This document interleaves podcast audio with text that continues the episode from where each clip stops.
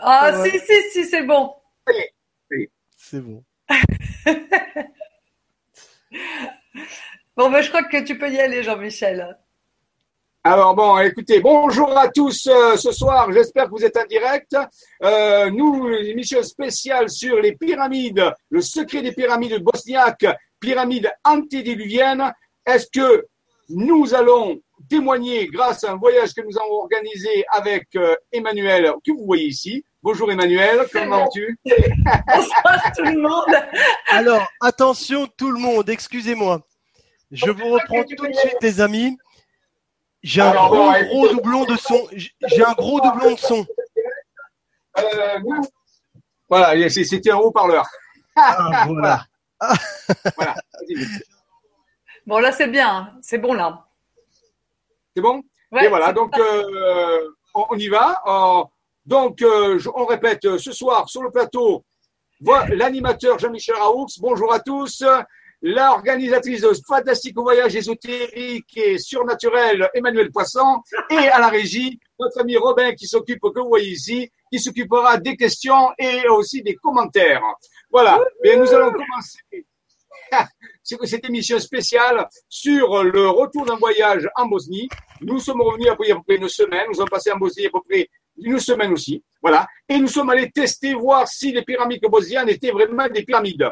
Alors, avant d'aller à la conclusion, nous allons faire cette enquête, nous allons écouter les témoignages, nous allons voir des photos, nous allons en discuter, et à la fin, nous vous laisserons le pouvoir de décider si oui ou non ces pyramides sont des pyramides et que cachent-elles de si mystérieux et de si bouleversant? Voilà, ça c'est vraiment important. J'ai déjà mon opinion. Je rappelle, dans tout ce que nous allons vous dire, rien n'est vrai, mais il pourrait, il se pourrait que certaines choses soient avérées il faut bien sûr aller sur le terrain pour vérifier ces choses-là.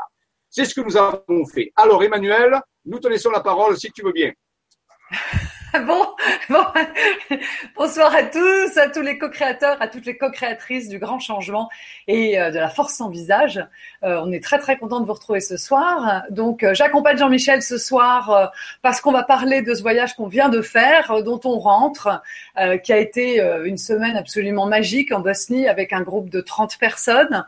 Donc, c'était un groupe très très agréable parce que justement avec plein de plein de personnalités différentes et plein plein de, de, de connexions euh, euh, très très très variées et très enrichissantes avec beaucoup beaucoup de collaboration entre chacun et chacune donc on a vraiment vraiment bien profité euh, des lieux sur lesquels on était les pyramides, le tunnel, on en a fait vraiment, je pense, le tour. On a essayé d'en profiter au maximum.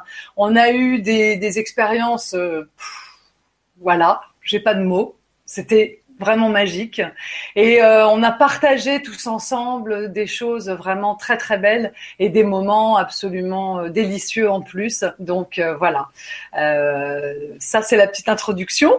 Qu'attends-tu de moi, mon petit Jean-Michel? Dis-moi, qu'est-ce que tu veux que je dise? Alors, Emmanuel, bien sûr, nous, nous étions ensemble, nous avons participé à toutes ces expériences, nous avons pris des photos, nous avons rencontré les professeurs d'archéologie, nous avons rencontré des chercheurs aussi, nous sommes rentrés dans les tunnels, nous avons escaladé. Alors, faut voir, c'était un peu physique quand même, quand même, monter euh, ces pentes parfois très ardues, c'était physique. Il faut être en bonne forme physique. Il faut savoir que parfois, pour s'occuper de spiritualité, il faut quand même avoir un corps physique en bonne forme. Ça, c'est vraiment quelque chose de très important.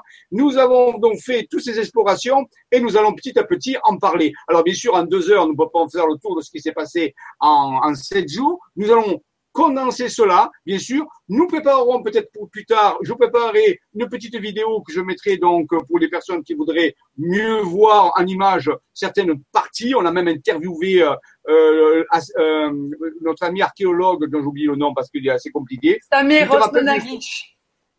Voilà, c'est lui, donc cet archéologue qui est à l'origine euh, de la découverte des, pyramides. Donc on l'a même interviewé. Alors, bien sûr, c'est traduit en français, mais bon, c'est un français un peu sommaire, mais il se comprend. Donc je mettrai cette euh, vidéo à disposition des, auditeurs de LGCSN dès que j'aurai pu faire le montage dans quelques temps. Voilà. Donc euh, nous allons peut-être parler petit à petit dans l'ordre des choses euh, premier ordre des choses, c'est que on va essayer de prendre un petit peu tous les jours ce qu'on a fait et raconter ce qui s'est passé. Et si tu as des photos à montrer, Emmanuel, on en montre, j'ai quelques photos aussi, mais on va pas se mettre à la pression. Le but, c'est pas de vous démontrer que ce soit, c'est de faire un reportage, de vous présenter ce qu'on a vécu avec nos sensations, nos émotions, nos opinions. Et ceci n'engage que nous, bien sûr. Hein. Ça, c'est vraiment important de le comprendre. Voilà. Écoute, peut-être on peut suivre la chronologie un petit peu, ce qui donnera de savoir comment on a fait. Est-ce que tu veux qu'on commence à regarder les photos que j'ai? Oui, voilà. les photos vont peut-être nous aider à, rentrer dans le, dans, le, programme, on peut dire, quelque part. D'accord, ok. Alors, donc, alors pour le moment, il n'y a que mes photos parce qu'il n'y a pas encore, euh, j'ai pas encore celles de tout le monde. Je commence à, les recevoir. Donc, euh, alors on attend que ça charge. Donc voilà, notre petite photo de, présentation de l'album qu'on va bientôt mettre en ligne à disposition de, tout le monde. donc voilà, le, titre de notre de notre voyage. ensuite, on attaque directement avec notre fameux professeur euh, qui euh, qui était vraiment euh, bah, on a été très très étonné de le voir euh, parce que on s'attendait pas du tout à ce qu'il passe la journée avec nous.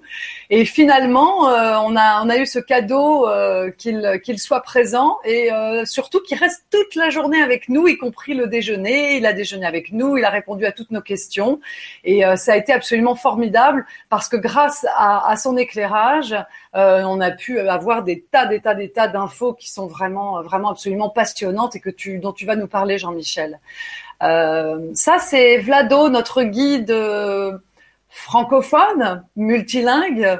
Euh, qui, qui, nous a qui nous a accompagnés pendant les trois premiers jours, c'est-à-dire tous les toute la, la, partie justement pyramide et qui traduisait ce que ce que disait ce que disait Samir. voilà. Donc euh, bah, nous voilà euh, sur la pyramide du Soleil avec euh, avec notre donc notre notre guide et là on est sur sur cette façade qui a été bah, tu vas tu vas nous raconter Jean-Michel ce sera mieux que ce soit toi qui en parle cette façade qui a été déterrée et avec ces espèces de d'énormes plaques de, de ciment et d'autres matériaux absolument incroyables. Alors, tout à fait. Quand on était sur place, bien sûr, on a monté. Euh, on n'a pas l'impression ici, mais il faut quand même y accéder. Hein. La pyramide fait quand même 220 mètres de haut, euh, ce qui est beaucoup plus grand que Khéops. Par exemple, la pyramide, la grande pyramide d'Égypte fait 144 mètres de haut. Ici, on se trouve à 220 mètres euh, d'altitude, donc au sommet, je parle ici. Donc, il a fallu quand même monter. Et vous avez vu, les pentes des pyramides sont assez raides. Donc là, les pentes que nous avons fait sont les chemins d'accès sont raides. Et donc, euh, je dis bien être en bonne forme physique pour y monter. Surtout qu'il faisait relativement chaud encore. Donc euh, là, c'est le soleil était très très abondant.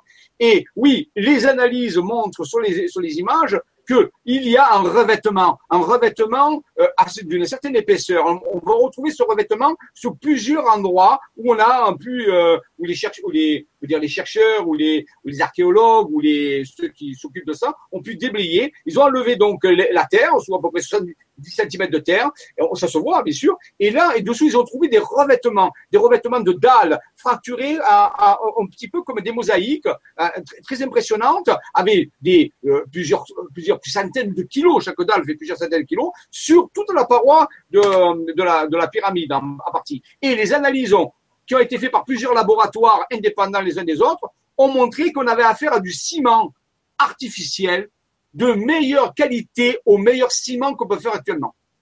Donc ça, c'est vraiment les analyses, je parle ici scientifiques de laboratoire, de géologie, montrent que, euh, plusieurs même, montrent que nous avons affaire à du ciment, pas un, euh, un dépôt euh, sédimentaire, pas quelque chose de naturel, pas du tout. Et l'analyse montre qu'il est beaucoup de meilleure qualité que le meilleur des ciments qu'on peut faire actuellement avec nos technologies. Alors ça pose quand même un problème. Comment c'est possible Vous voyez? Donc et là, lorsqu'on le voit, et c'est pas sur une petite, superficie, on en trouve tout autour dès qu'on enlève la terre, ce revêtement apparaît. Alors ça c'est vraiment important, dans les, les, photos le, montrent. Si je remonte ici la photo, on voit, vous voyez ça c'est le revêtement. Ce sont des, une couche qui, qui recouvre. Alors c'est multicouche, hein, bien sûr. Il y a plusieurs couches. Si on creuse, il y a d'autres couches en dessous. Et on s'aperçoit que, qu'est-ce qu'ils ont fait? Lorsqu'ils ont fait des, des prélèvements, eh bien, les couches les plus superficielles étaient les plus modernes et les couches les plus anciennes, les plus profondes étaient les plus anciennes.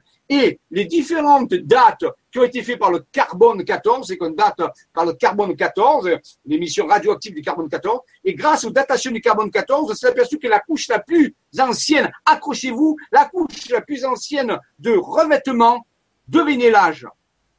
Incroyable. Vous savez que la pyramide de Khéops, qu'on appelle de Khéops, serait vieille de 4000 ans à peu près. Hein Donc, là, on, de, tiens, Robin, tu as peut-être une idée de, de savoir de quel âge le dernier, le plus ancien revêtement a été trouvé, celui qui est le plus profond.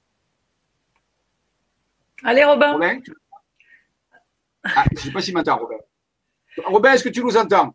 Non, il ne nous entend pas. Il y a un petit problème. Bon, eh bien, non, Emmanuel, je vais te laisser la parole alors. Ah tu te rappelles hein? Non, moi, je ne peux pas le dater. Je ne peux pas le dater. Ben, pas le dater. Eh bien, je vais vous le dire, accrochez-vous bien. 24 000 ans. 24 000 ans. Vous direz, mais c'est incroyable, c'est pas possible, 24 000 ans. L'homme était dans les grottes. Hein, il y a 10 000 ans déjà, il était dans les grottes. Il y a 12 000 ans, un cataclysme géant, ça s'est prouvé, a balayé la Terre, ce qu'on appelle le fameux déluge, quelque part, un des déluges, hein, donc qui a, qui a détruit beaucoup de choses. Et eh bien là, on a trouvé à 24 000 ans. Donc ce qui fait les pyramides de Bosnie deviennent les pyramides les plus anciennes actuellement du monde. Or, eh il y a, ce ne sont pas les plus grandes par contre, mais les, euh, euh, les plus anciennes, oui. Les pyramides plus grandes, on verra, sont en Chine actuellement. Il y a des pyramides encore plus grandes en Chine. Mais euh, elles sont les plus anciennes actuellement. 24 000 ans. Donc, déjà, si on se réfère au mythe de l'Atlantide, la disparition de l'Atlantide, de l'ancien continent de l'Atlantide, qui est pour certains un mythe, eh bien, c'est 12 000 ans. Donc, on a deux fois cette durée. Donc, quel type de civilisation a pu faire ça euh, puisqu'on a du béton artificiel? Alors, ce n'est pas les seules choses qui montrent qu'on a à faire des pyramides, mais c'est déjà un élément géologique imparable. Lorsqu'on va sur le terrain, on le voit, on le fait tester par des laboratoires scientifiques et là, ça tombe. Donc, 24 000 ans pour la couche les plus anciennes, les plus profondes de la pyramide. Voilà. Mmh. Ouais, ouais, ouais, c'est assez, c'est assez incroyable, c'est bluffant. Et euh, les matériaux qui sont pas du, du, euh, euh, je crois que j'ai dit du béton tout à l'heure au lieu de dire ciment. Je vous prie de m'en excuser parce que du béton, faut peut-être pas exagérer. Mais oui, oui, effectivement, c'était assez incroyable. Et on verra un petit peu plus tard aussi que le, le, réseau de, de, de, chambres et de tunnels qui se trouvent en dessous est le plus grand réseau au monde. De, de, de chambres et de tunnels, découvert à ce jour en tout cas. Hein, c'est ce que. Tout fait, Emmanuel, tu as raison. Ces, tunnels sont extraordinaires. On verra à l'intérieur, il y a des mégalithes et des grandes pierres. On a fait des expériences euh, incroyables à l'intérieur. Il y a des phénomènes qui ont été mesurés avec des appareils scientifiques. Euh, il, y a, il y a vraiment, ce n'est pas de la parapsychologie. Hein. Lorsqu'on va visiter les, les pyramides de Bosnie, on n'est pas des parapsychologues, on est des scientifiques.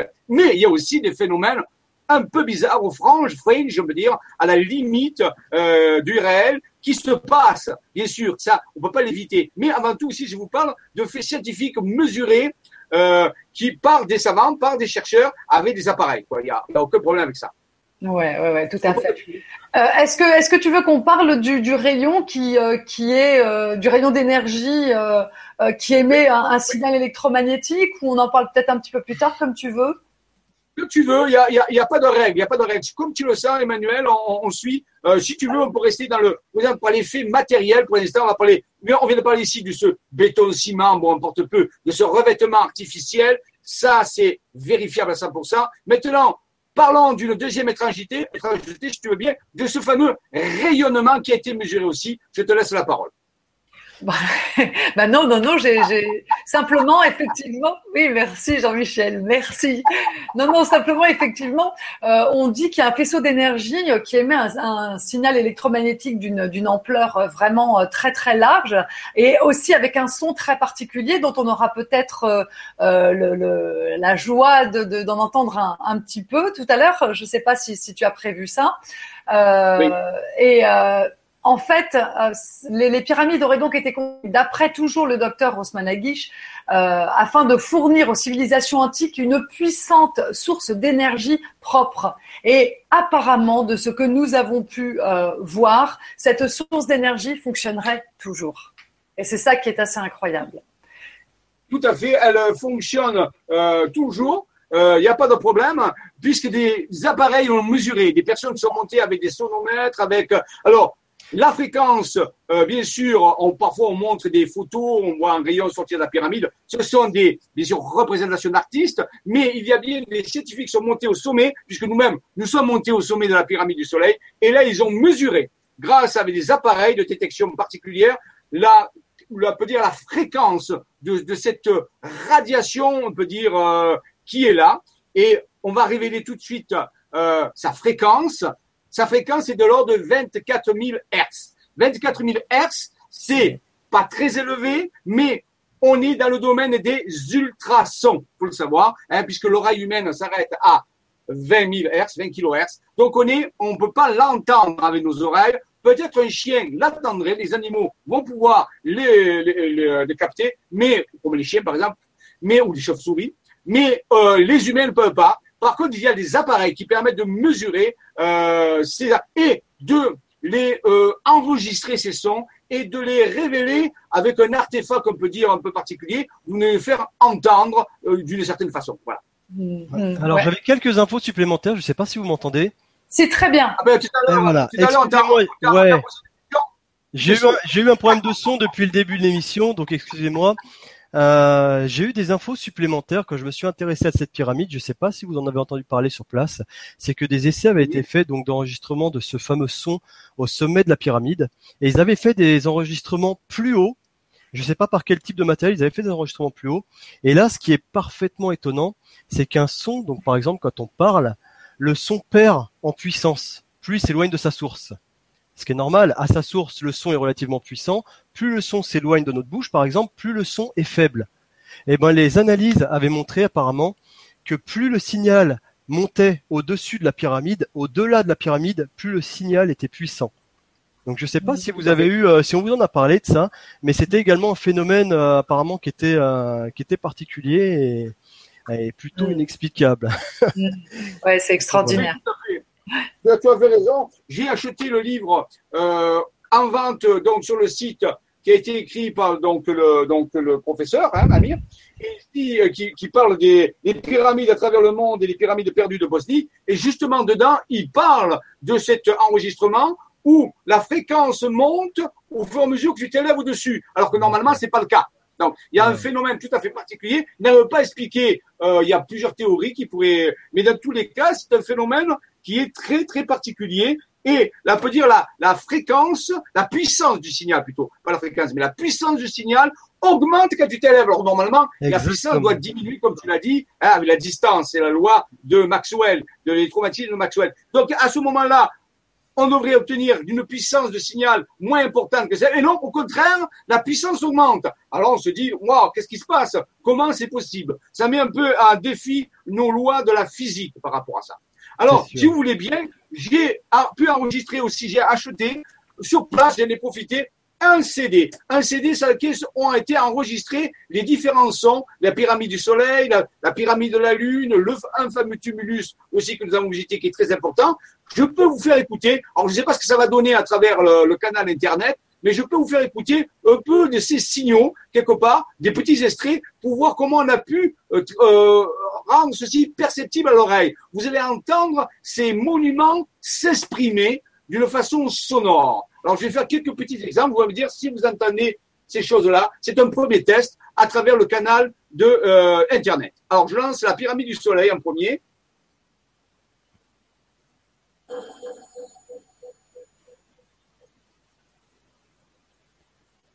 Est-ce que vous l'entendez? On a entendu, ouais. On a entendu, mais là, on n'entend plus rien. Donc, je ne sais pas si ça continue chez toi, mais pas chez nous. Ouais, là, on est pas mal. Monte un peu le volume, Jean-Michel. Au maximum, là.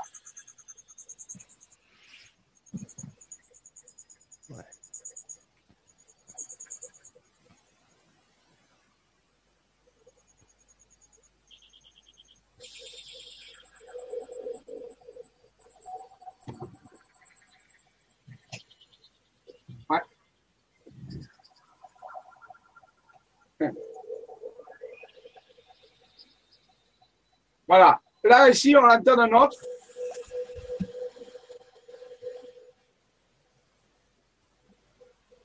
Ça, c'est un mégalithe, le K2.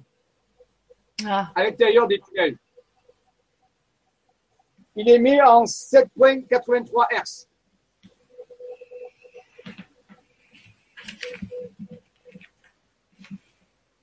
Et on, attend, on va entendre la, la pyramide de Bosnie du Soleil, aussi en 783 Hz. Si vous la mettez, on y va. C'est un peu plus doux, en même temps peut-être un peu moins bien. Vous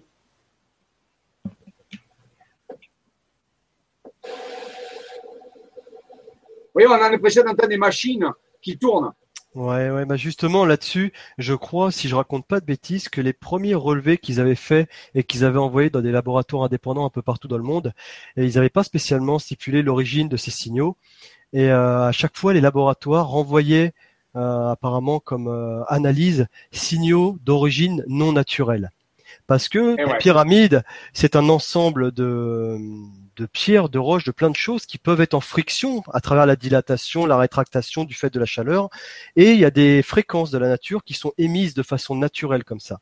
Mais généralement, les fréquences qui sont émises comme ça, elles sont pas régulières. Et là, généralement, c'est là où ça devenait hyper intéressant, c'est qu'apparemment, on avait affaire à un signal qui n'était pas d'ordre naturel, pas d'origine naturelle. Qui dit non naturel dit mécanique, ou en tout cas technologique.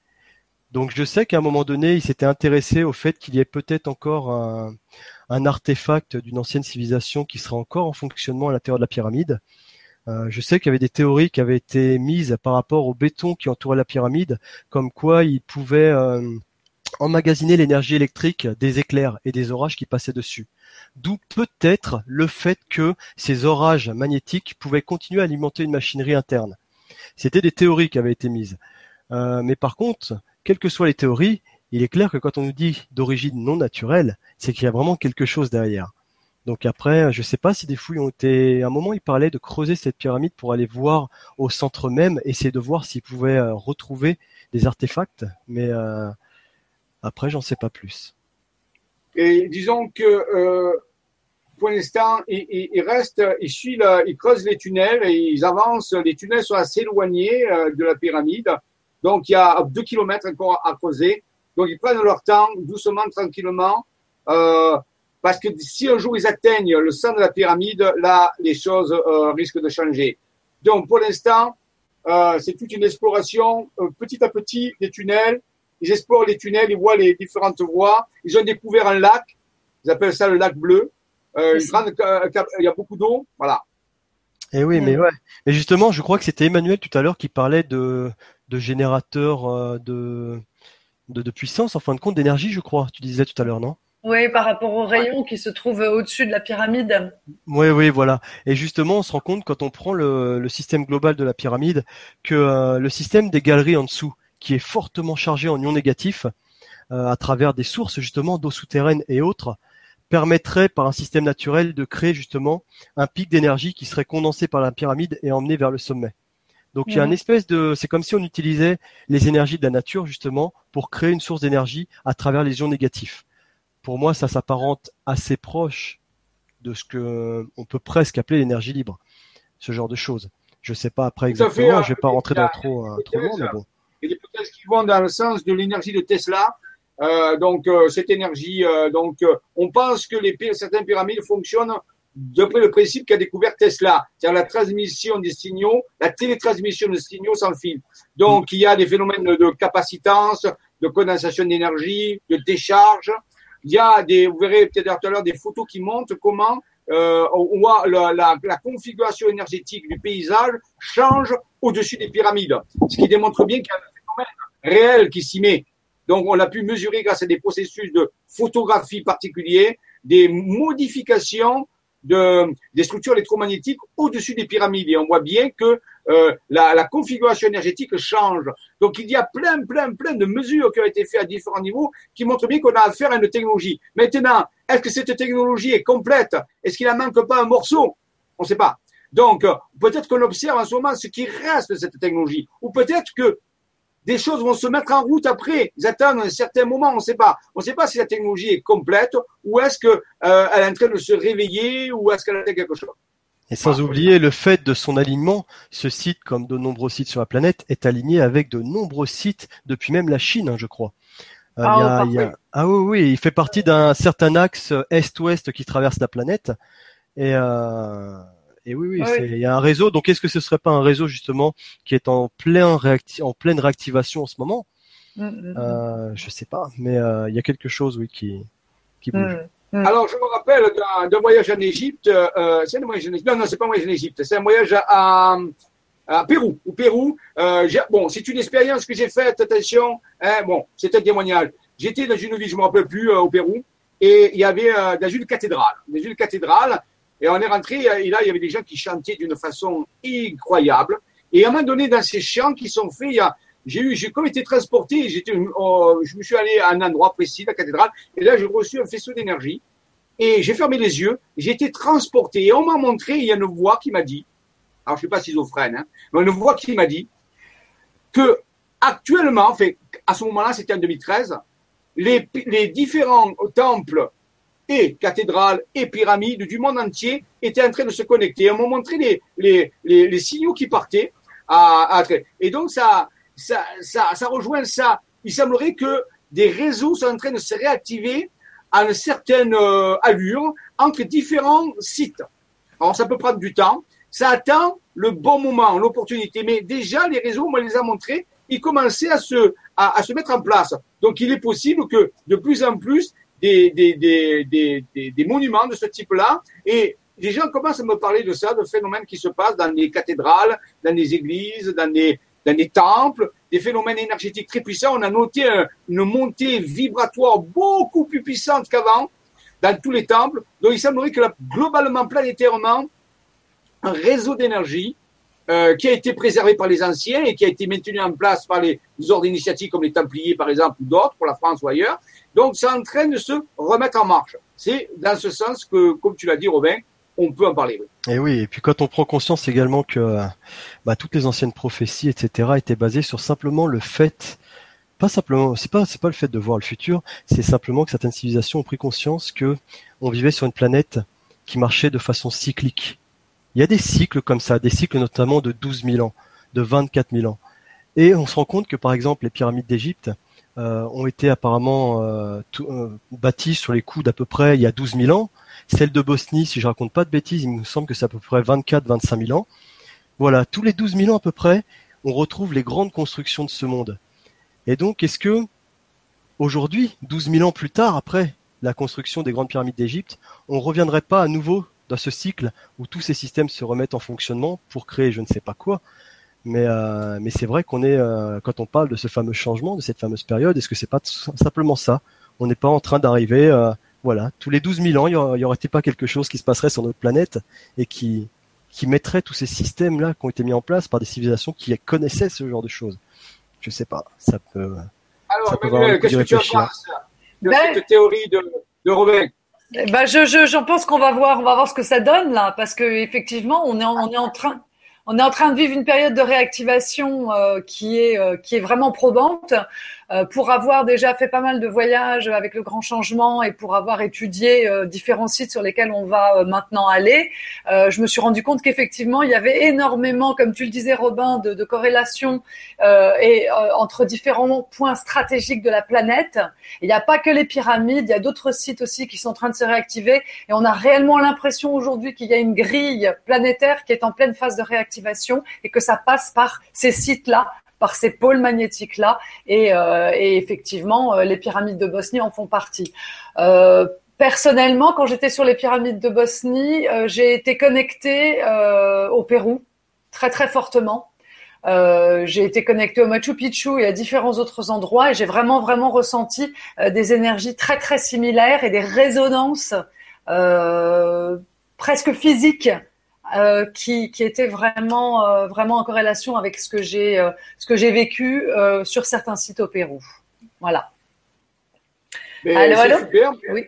Oui, est-ce qu'on peut continuer avec les photos? On, va continuer à progresser dans tes photos pour observer d'autres détails, d'autres d'autres expériences et au cours, du, au cours de route, on pourra citer des témoignages de ce qu'on a vécu.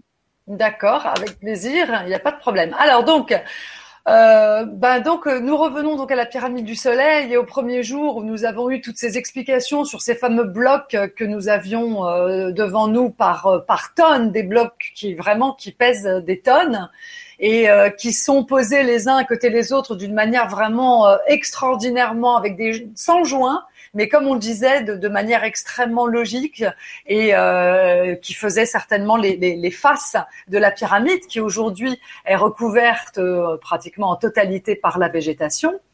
Euh, donc euh, voilà le, le, le détail euh, d'une voilà de, de, de, ce que nous avons vu. Euh, après, moi, pour le moment, j'ai pas d'autres photos de, de, la journée parce que euh, bah, parce que j'étais occupée en fin de compte à faire la traductrice euh, euh pour Sam et donc du coup, je, je suis partie avec lui et j'ai traduit pour le groupe et j'ai un petit peu arrêté de, de voilà de faire des photos. Euh, donc là, nous sommes après la, la, première visite de la pyramide et tout cet aspect très technique qui, a, qui nous a été dévoilé. Euh, on est parti pour le déjeuner sur le site qui se trouve plus proche de l'entrée du tunnel, Ravenay. Et là, il nous a, euh, Sam nous a amené euh, sur ce site qui a été construit exprès pour des, des méditations sur des. Alors là aussi, on a mesuré.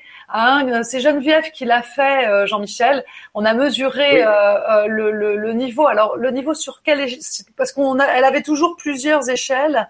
Là, je sais pas sur laquelle c'était. Euh, mais en tout cas, euh, le, le, le, taux vibratoire de l'endroit était vraiment très très élevé. Et nous avons fait... fait... Oui, sur l'échelle de Bovie. Oui, oui c'est l'échelle de Bovie, mais il faut savoir quand même, euh, donc, euh, notre amie Geneviève, on a pris toujours la même personne. J'avais une personne qui vient à plusieurs séminaires, donc, et elle, elle, elle fait ces mesures. Alors, il faut savoir qu'il euh, y a un phénomène actuellement qui est en train de se passer. Dans la radiesthésie, quand on mesure les degrés Bovie, euh, l'énergie vitale, par exemple, tout ça, on a une certaine forme d'échelle. Mais quand on arrive à certaines formes de valeurs qui n'ont plus euh, qui ne représentent plus rien, par exemple, euh, on peut aller jusqu'à 20 000, 30 000, 40 000 unités Bovie ou 50 000 pour un site, c'est, c'est ok. Mais ça, c'est au niveau physique et éthérique. Mais ce que les mesures qu'a fait Geneviève, elle a mesuré en réalité des énergies qu'on a appelées au niveau mentaux, spirituel et même divin. C'est-à-dire qu'en réalité, on a carrément changé de, de, de, on peut dire, de niveau. Voilà. Donc ça veut pas, ça veut pas dire parce qu'on a mesuré plusieurs millions d'unités vibratoires. Donc plusieurs millions d'unités vibratoires dans le monde physique éthérique, ça n'a pas de sens. Là, ça veut dire que ça explose. Donc en réalité, non. C'est qu'à un moment donné, on a commencé à mesurer le, les, effluves des niveaux spirituels et, et mentaux, spirituels et divins. Donc là, l'énergie était très très puissante et montée. Et c'est aussi général sur tous les sites. Donc, c'est ce que je vous expliquais. On n'est plus dans le, le on, a, on sature le physique en réalité. On passe à, à d'autres niveaux euh, où qu'on peut mesurer avec la radiesthésie. Donc, on peut appeler ça des échelles bovies, mais ça correspond plus parce qu'on mesure plus des énergies éthériques. On mesure d'autres formes euh, d'énergie. Ouais, ouais, ouais. Tout monte en vibration, même les même les relevés hein, maintenant. Donc c'est vrai que tout monte en vibration. c'est ça. C'est clair. Je me permets une petite parenthèse, euh, excusez-moi, parce que je ne sais pas si vous en avez parlé en début d'émission, que j'ai été un petit peu coupé, euh, au niveau des questions pour ce soir. Oui, vas-y. Voilà, je voulais vous prévenir. Donc, ouais, voilà, pour que vous puissiez participer également à tout ça. Vous avez vu que pour l'instant, sur le côté, on peut plus poser de questions. Le système a légèrement changé. Si vous souhaitez poser vos questions pendant l'émission, il suffit simplement euh, de mettre euh, votre image en petite image. Donc vous cliquez sur échappe pour ne plus être en plein écran. Et une fois que vous êtes euh, sorti de votre plein écran, vous descendez tout en bas. Voilà, donc comme vous voyez euh, Jean-Michel, Emmanuel et moi euh, en petit, vous descendez tout en bas et tout en bas, vous pourrez poser vos questions. Là, je vois par exemple qu'il y a Gérard qui a posé une question, il y a Célia qui est également là, mais il y a très peu de questions parce que je pense que vous n'êtes pas au courant. voilà, donc je me permets ça parce qu'au fur et à mesure que l'émission se déroule, moi j'ai l'œil là-dessus et je rebondirai sur vos questions. Donc n'hésitez pas à poser vos questions. Euh, voilà. je fais tourner Merci Bien. Oui, parce qu'il y a un nouveau système. Le temps de vous habituer. Oui, allez au bas et euh, commentaire, posez des questions en bas. Vous allez voir, vous allez trouver. Je suis sûr que vous allez y arriver. Il n'y a pas de problème. La force est avec vous. La force est avec vous. Activez votre, votre œil et votre doigt. voilà, c'est ça. Ouais. Non, mais c'est vraiment très intéressant ce qu'on dit parce qu'effectivement, oui, on, a, on, note vraiment euh, que, le taux vibratoire est en train d'augmenter de manière euh, vraiment exponentielle. C'est très très intéressant et que des sites comme ça sont en train de relayer cette cette montée en, vibration euh, et euh, quand on a la chance de pouvoir y accéder, c'est vraiment euh, très très intéressant à vivre en termes d'expérience. Donc voilà, là on a vécu un moment absolument magique de, de, méditation qu'on a partagé avec avec des personnes qui venaient de je ne sais plus où, mais d'un pays qui était pas très loin de la Bosnie. Euh, voilà, donc voilà un petit peu tout le monde. Ouais. C'est pas des Tchèques, des Tchèques, c'est pas des Tchèques. Oh, je sais plus. Ah, j'en ai, je n'ai plus aucune idée. En tout cas, ils étaient charmants et c'était très sympa de partager ça avec eux. je crois, c'est des Tchécoslovaques, ça Ouais, peut-être. Une chose est sûre, c'est que c'est au moins des gaïens. Il faut au moins dire ça. Je sais pas, oui, oui. Et nous, est-ce qu'on en est? Je sais pas non plus, mais voilà. Sur le plan physique, au moins. Ouais, ouais, voilà. Alors là, c'est notre, euh, voilà, notre repas. Euh, avec euh, avec bah, avec tout le monde. Euh, bon, c'était très très sympa. On a très bien mangé. On va pas. Voilà. Ça, c'est notre maître Jedi. toujours très gai, toujours prêt à raconter plein de plein de choses absolument passionnantes. Et on a vraiment, euh, ouais, ouais, on a passé un, un, déjeuner formidable. Alors voilà, un peu les membres du groupe. Bon, je vais pas, je vais les passer assez rapidement. Vous les retrouverez dans le dossier. Je donne pas de prénom. Euh, voilà, euh, Sam qui était qui était parmi nous et qui était euh, vraiment euh, très très très ouvert et très très facile d'accès. donc on pouvait lui poser toutes les questions et puis on, on, traduisait ce qu'il ce qu'il avait à dire. Voilà, tous tous nos amis que je ne nommerai donc pas mais qui se reconnaîtront et que j'embrasse très fort.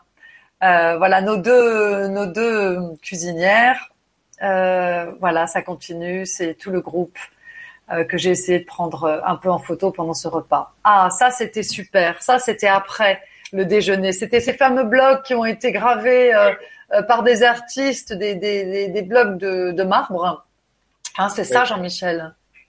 Ça, s'appelle la lithopuncture. Donc, ce sont des blocs de marbre. Il y en a à peu près, je crois, il en a mis combien? Neuf, je crois, non? Oui, oui, oui. Oui, je crois. Neuf, comme les neuf chevaliers du Christ. Et, et, ils ont été gravés et chaque cosmo, euh, s'appelle un cosmographe, euh, cosmographe, je crois. Oui, en tout cas, ça cosmographe. Et en réalité, représente une énergie particulière. Et donc, les, les, les blocs se mettent à vibrer et ça harmonise le lieu. Donc, il y avait neuf blocs comme ça, chacun a, a un cosmographe euh, euh, je crois que dit Et donc, euh, lithopuncture, ça veut dire, on, on, c'est comme l'acupuncture, mais c'est pour la terre avec des pierres. Lithopuncture, et on corrige l'énergie d'un site avec ça, et on permet de, de l'harmoniser. Donc, ce sont des sculpteurs qui sont venus. Il y, a, il y, avait un mois, je crois qu'il nous a dit qu'il y avait à peine un mois qu'ils étaient venus placer ces pierres sur le site autour de la, de la pyramide. Voilà, c'est ça. Ils avaient fait un petit jardin à côté, exactement pour les mêmes raisons, avec des plantes médicinales, et c'était exactement la même chose. Ça faisait un chemin comme ça, et, euh, voilà. Et c'était, euh, c'était, euh, c'était relié à, ces fameuses pierres. C'était vraiment très très chouette, un, lieu très ah, très très agréable. Ouais. Ah Alors. Mais du coup, quand je vous entends mhm. parler de ça, euh, je me dis que du coup le, territoire local est en accord avec tout ça parce que généralement quand on commence à toucher archéologie euh, un peu euh, hors norme, tout de suite certains blocus sont mis autour, par exemple les pyramides d'Égypte hein, où on n'a pas le droit de méditer à l'intérieur, les pyramides de Chine qui sont mis aux oubliettes. comment ça se passe là-bas? Vous êtes vraiment libre de circuler comme vous le voulez? Comment comment vous ressentez les choses? Parce que si on laisse faire ce genre d'architecture, vibratoire autour, c'est quand même qu'il y a une certaine ouverture à tout ça, une certaine liberté. Tout à fait. En ce qui me concerne, moi, j'ai trouvé euh, déjà Sam très très ouvert.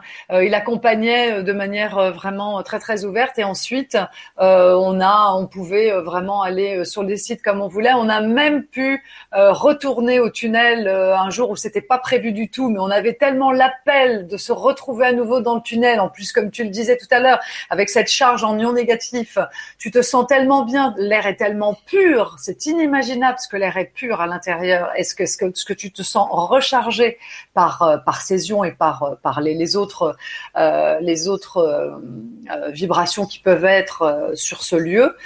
C'était vraiment très chouette parce qu'on a dit bon bah on a envie d'y retourner et tout et en fin de compte ils nous ont laissé y aller. On faisait un peu pas ce qu'on voulait, mais on pouvait vraiment vraiment profiter des lieux comme on le voulait. On pouvait monter sur les pyramides comme on le voulait et surtout retourner dans le tunnel ouais comme on le comme on le voulait. C'était vraiment chouette. Super. J'ai une info également au niveau de ces tunnels. Pareil, vous me dites si vous l'avez dit tout à l'heure quand j'étais coupé. Au niveau de la ventilation des tunnels, vous en avez parlé ou pas de ça? Pas spécifiquement. On n'a pas encore abordé les tunnels. Là, on allait commencer enfin. D'accord. Ok, bah je vous laisse avec ça tranquille, hein, parce que j'avais lu quelques infos Alors, euh, croustillantes. Je vais vous dire. Ah chouette. Merci Robin, c'était merci Manuel. Ce que je voulais vous dire au point de vue technique, euh, au niveau des ions négatifs, parce que vous j'ai dit quoi les ions négatifs? Alors les ions négatifs, ce sont des atomes qui ont un excès d'électrons. Donc ça, négatif ici n'a rien à voir avec euh, négatif mm. dans le sens du bien et du mal. Hein. Mm. Ce sont des ions négatifs. Les ions négatifs, je le dis pour que les gens comprennent, ce sont les ions qu'on va trouver près des cascades, qu'on va trouver au sommet des montagnes, lorsque le vent souffle par exemple, qu'il arrache des, des électrons, donc pareil. Donc c'est un, c'est un courant d'énergie qui revitalise toute notre aura, toutes nos énergies. Si, on est près d'un courant d'ion négatif, eh bien, notre aura se recharge, on se sent revitalisé. Il arrive même qu'on peut trouver dans le commerce des générateurs d'ondes négatives qui permettent de dépolluer des pièces où il n'y a pas de circulation d'air, où il y a des ordinateurs, de l'électronique. Eh parfois, on met des générateurs d'ions négatifs. Ça permet de revitaliser. Donc ça, c'est vraiment important. Donc on va les retrouver cette fois-ci dans des tunnels euh, sous la terre avec des taux énormes, colossaux, des dizaines de fois supérieurs près de lieux où il y aurait des cascades, où il y a des grands trucs. Donc c'est assez inimaginable. Pourquoi trouve-t-on ces courants d'ions négatifs? Parce qu'on pense qu'il y a le générateur de la pyramide qui est qui est un générateur électrique, électrostatique, qui doit ioniser l'air et à travers un courant de, on de conduit de, de, de, de pression, le courant euh, ionique de l'air circule. Et donc on respire ça et on nous a dit que si on restait au minimum trois heures dans dans un des tunnels, trois cinq heures, eh bien toute l'aura peut se restructurer. Parce qu'on sait, on a des trous dans l'aura, ce qu'on appelle l'aura électromagnétique de l'homme. Il a des trous, il y a, ça, ça relie à les maladies, tout ça. Et eh bien, si on reste cinq heures simplement à méditer silencieusement dans un conduit de la pyramide, et eh bien, à ce moment-là, on va, des photos le montrent, hein, des photos d'aura le montrent, on reconstitue le corps éthérique de la personne. Donc, ça veut dire c'est comme une thérapie, c'est un soin. Alors maintenant, je vais vous dire quelque chose euh, d'un peu plus pointu. J'ai essayé d'exprimer de la façon, voilà. il faut savoir que d'après certains chercheurs, absorber des ions négatifs en grande quantité provoquerait, je vous l'ai dit tout à l'heure, une revitalisation des corps énergétiques, mais accélérerait, l'énergie, le métabolisme de l'énergie dans le corps. Ce qui est l'équivalent de ce qu'on appelle la supraconduction en technologie. C'est-à-dire on abaisserait la résistance à la lumière au passage de la lumière. Je vous parle un peu mystique, ce sera plus facile. Et certains ont sauté jusqu'à dire que si on, respire fortement ces ions négatifs, au bout d'un certain temps, ça serait l'équivalent de l'extase sexuelle. C'est-à-dire qu'on on aurait un potentiel énergétique tellement puissant qu'on pourrait ressentir comme une extase sexuelle à ce moment-là. Et ça, c'est vrai. Donc, en réalité, ce sont des, on voit que les technologies des pyramides peuvent servir à soigner à revitaliser. Peut-être c'était une fonction des pyramides, c'est-à-dire des générateurs ou pourquoi pas des régénérateurs cellulaires. Des régénérateurs cellulaires qui permettaient aux initiés ou aux personnes qui empruntaient ces tunnels de se soigner, de se reviter ou de vivre des expériences, je veux dire, de nature psycho-énergétique, voilà, à ce moment-là. Mais tu sais qu'on en est déjà là, Jean-Michel, aujourd'hui. Euh, je crois que c'est au Japon où ils utilisent justement des générateurs d'ions négatifs dans les salles post-opératoires pour accélérer le processus de cicatrisation. Donc tu vois comme quoi tu parles de régénération énergétique, mais on est également, après on arrive carrément sur de la régénération physique. évidemment, mhm. quand on touche énergétique, on touche le corps peut-être, Peut-être, Robin, peut-être, Robin, est-ce un des pistes sur l'allongement de la vie. Parlons pas d'immortalité, mais pourquoi pas l'allongement de la vie Et s'expliquer peut-être que les anciens pouvaient vivre plus longtemps. Pourquoi? Parce que ils avaient accès à la régénération cellulaire au moins d'une certaine partie. Ah ils pouvaient donc allonger la vie. On sait la, la, la, réplication des cellules. donc peut-être que euh, un des l'utilisation des pyramides, au moins de ce type de pyramide, c'était d'utiliser la régénération cellulaire. Ah, les ions négatifs sont pas mal présents. On le voit également dans l'eau. Dans l'eau, apparemment, les ions négatifs, cette surcharge d'ions négatifs dans l'eau permettrait euh, de pouvoir encoder beaucoup plus profondément l'eau par nos intentions, par plein de choses, parce qu'en fin de compte, ces ions négatifs, c'est eux aussi qui se chargent de nos intentions. Et plus l'eau serait ionisée en ions négatifs, plus on pourrait l'encoder puissamment. Voilà. il y a vraiment tout un système derrière ces systèmes d'ions négatifs qui sont extrêmement précieux pour le corps humain, éthérique, énergétique et tout ce qui, c'est ça. les corps qui nous entourent. C'est ça, mais c'est exactement ce qu'on ce qu'on a ce qu'on nous a dit et ce qu'on a vécu là-bas, puisque tu as des sources. Il y a même ce fameux lac qui sont vraiment importantes partout. Et à la sortie du tunnel, euh, pas loin de là où on a déjeuné, il y a la sortie de la source qui est une eau cristal. Alors c'est pas l'eau diamant telle que nous on la connaît, mais c'est l'eau cristal. Et donc elle est naturellement, elle a des vertus curatives naturelles. Elle est alors elle, elle explose les courbes. On l'a mesurée avec Geneviève. On était comme des petites folles. On en a pris et on a ramassé des cailloux dans la rivière pour justement les emmener avec nous puisque après, grâce à ces cailloux, on peut euh, redynamiser toute eau. Euh, et euh, c'est vraiment une eau qui a des vertus, mais absolument incroyables de par son passage dans les tunnels et de par son passage dans ces souterrains-là. Donc on peut imaginer qu'en plus, il y a la partie émergée de l'iceberg, ce qu'ils ont aujourd'hui réussi à, à, déterrer, mais il y a tout le reste du réseau qui est encore inconnu. Et là, je crois qu'il y a vraiment des mystères à percer. Tout à fait. Pourquoi pas Peut-être que nous sommes sur la piste de résoudre les mystères de Lourdes ou les mystères, les mystères d'apparition mariale, les sites mariales où il y a toujours une grotte, une rivière et une eau d'une qualité particulière. Donc, est-ce que ces phénomènes ne seraient pas liés les uns aux autres? C'est une question qu'on peut se poser. C'est ça. Exactement, ouais, tout à fait, tout à fait, tout à fait. Non, mais c'est absolument passionnant, c'est fascinant. Hein. C'était vraiment euh, quelque chose de d'extraordinaire. mais c'est marrant parce que tout ça, c'est quand même des technologies qui sont faites par par des civilisations quand même euh, hautement technologiques, euh, hautement avancées également, donc certainement. Et donc on se rend bien compte que ces civilisations, aussi avancées soient-elles, sont également forcément avancées au niveau spirituel. Et si elles se lancent sur des technologies qui, permettent la régénération du corps physique, ça montre bien à quel point notre évolution spirituelle doit également se faire dans le physique, à quel point notre corps physique a une importance primordiale dans le système d'évolution vers lequel on se dirige aujourd'hui. enfin moi c'est c'est des conclusions sur lesquelles je suis arrivé parce que beaucoup beaucoup beaucoup d'anciennes euh, technologies permettent justement le bien-être et la régénération physique. Donc comme quoi je pense que c'est l'équilibre entre le spirituel et le physique pour toujours euh, voilà trouver cette, euh, cette harmonie entre les deux quoi. Oui, tout à fait. Et d'ailleurs, quand on a fait une méditation, celle qui était improvisée, qu'on s'est offerte avec un grand bonheur tous, même si on n'a pas connu l'extase sexuelle, enfin, je pense que on l'a pas connu, j'ai pas vu de, manifestation de ce type-là, mais on était vraiment très, on était vraiment très, très, très, très bien. Et c'est vrai que j'ai reçu vraiment le message euh, euh, de la de la reliance entre euh, le, le minéral et le cristallin.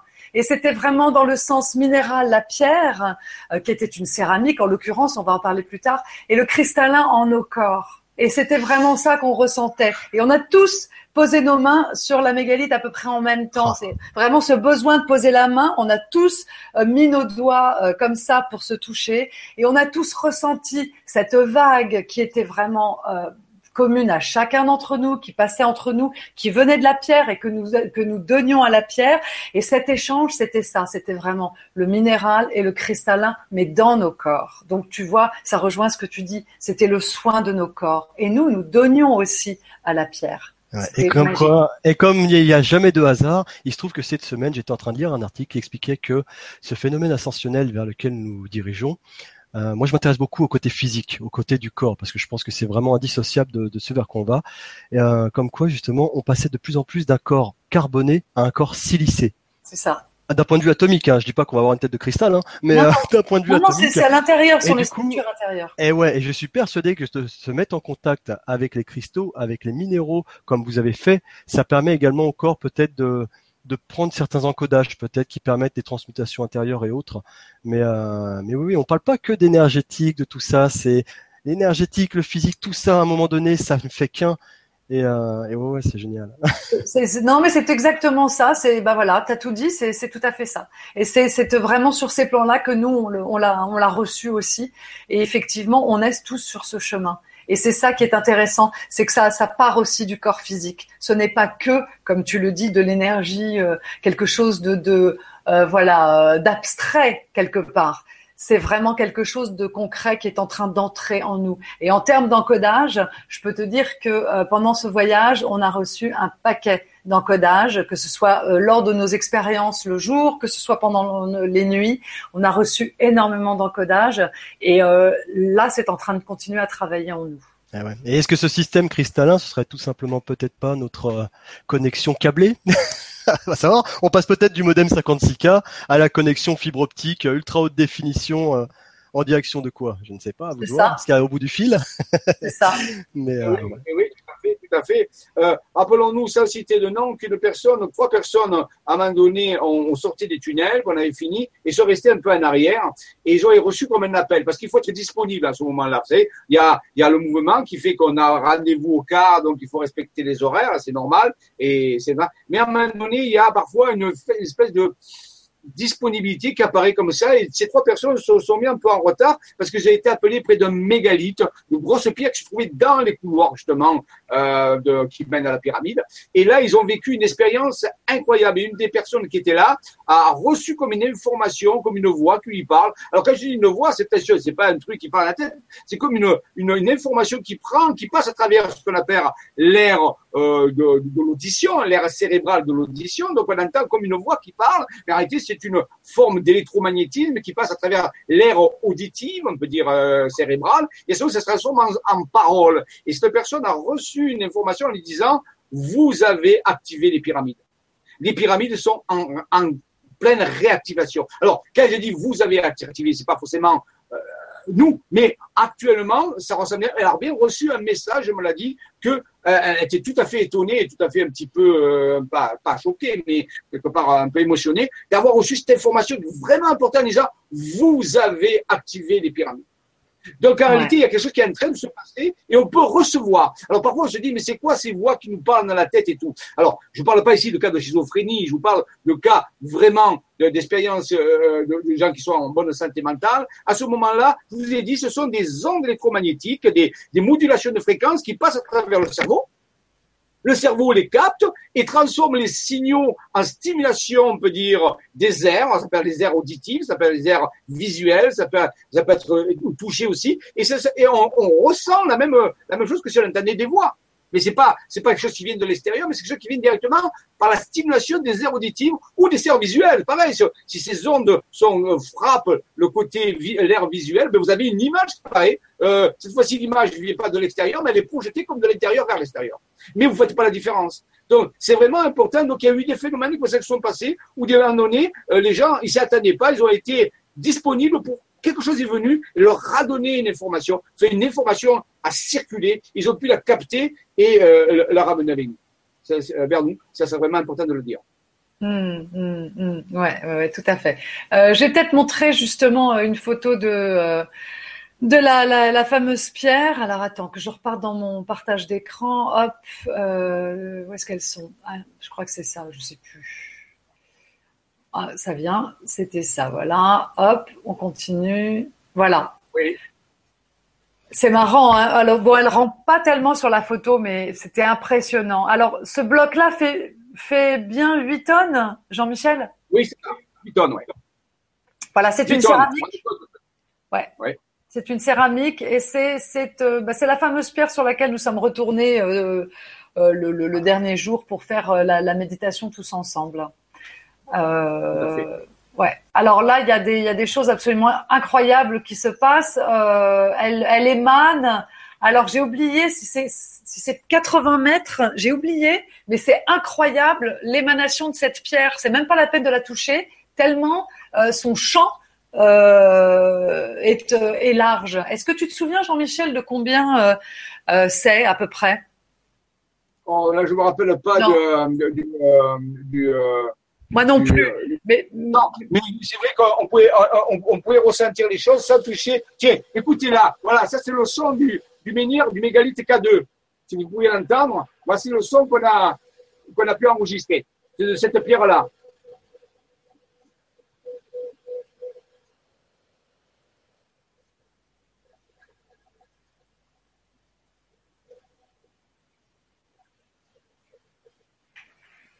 Voyez, voilà, donc ça, ça émet un son qu'on peut enregistrer et, retransmettre. C'est un son qui est de l'ordre de 7,83 Hz, c'est-à-dire la fréquence de résonance de Schumann de la Terre, qui fait 8 Hz à peu près. Mais alors, moi, j'ai envie de vous poser euh, la question. Ah, vas-y, je te laisse finir. Oui. Vas-y. J'ai envie de vous poser la question. Avez-vous reçu des informations par rapport à ces fréquences, à une éventuelle utilisation de ces fréquences? De 7,83 ah, Hz. Il y a un écho. C'est quoi Alors, moi, j'ai envie de vous poser euh, la question. Ah, vas-y, je laisse finir. Ouais, ça y est, vas-y. Oui. Vas-y. J'ai envie de vous poser la question. Avez-vous reçu des informations par rapport à ces fréquences, à une éventuelle utilisation de ces fréquences alors, je ne sais pas pourquoi il y a, il y a, il y a un écho. Il y a un écho. Alors, moi, j'ai envie de vous poser euh, la question. il, y a, il, y a, un bis répétiteur là. C'est la fréquence, Jean-Michel. Stop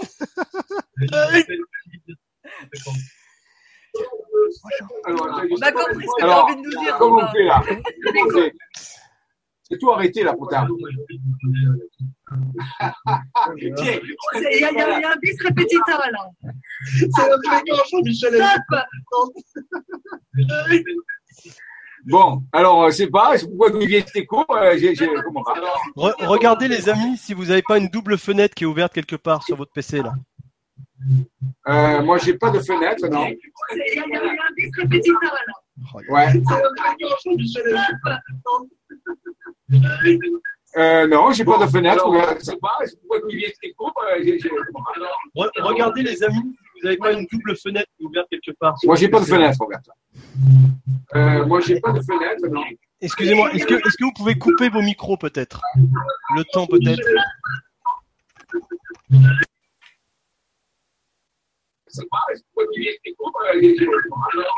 Regardez les amis, vous n'avez pas une double fenêtre ouverte quelque part. Moi, j'ai pas de fenêtre, regarde.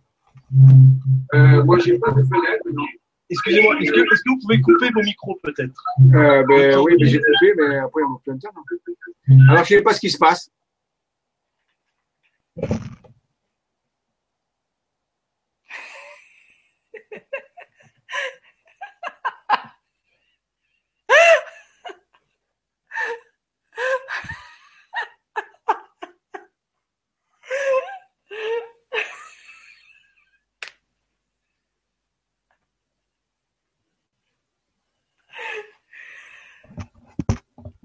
J'entends plus rien, Robin. Ah ouais, oui, voilà, ça devrait être mieux là. oui, je disais, ben Jean-Michel a dû monter en vibration fortement et à mon avis, le système informatique est un peu obsolète par rapport aux nouvelles énergies. Excellent. on, a fait, on, a fait, le tour de l'univers là, on a fait le tour de ah, l'univers et c'est revenu. Non, mais c'est ça. Non, non, mais c'est ça. Tu sais, maintenant, la technologie de la 3D, elle peut plus du tout, du tout suivre. Et c'est tout le temps ça maintenant. Il faut qu'on s'y fasse. Bon, alors, on va, on va tout de suite poser le décor. Hein. Prochaine Vibra conférence, nous la faisons en télépathie directement, allongée dans notre canapé. Il y aura pas de problème. Ouais. Connexion directe.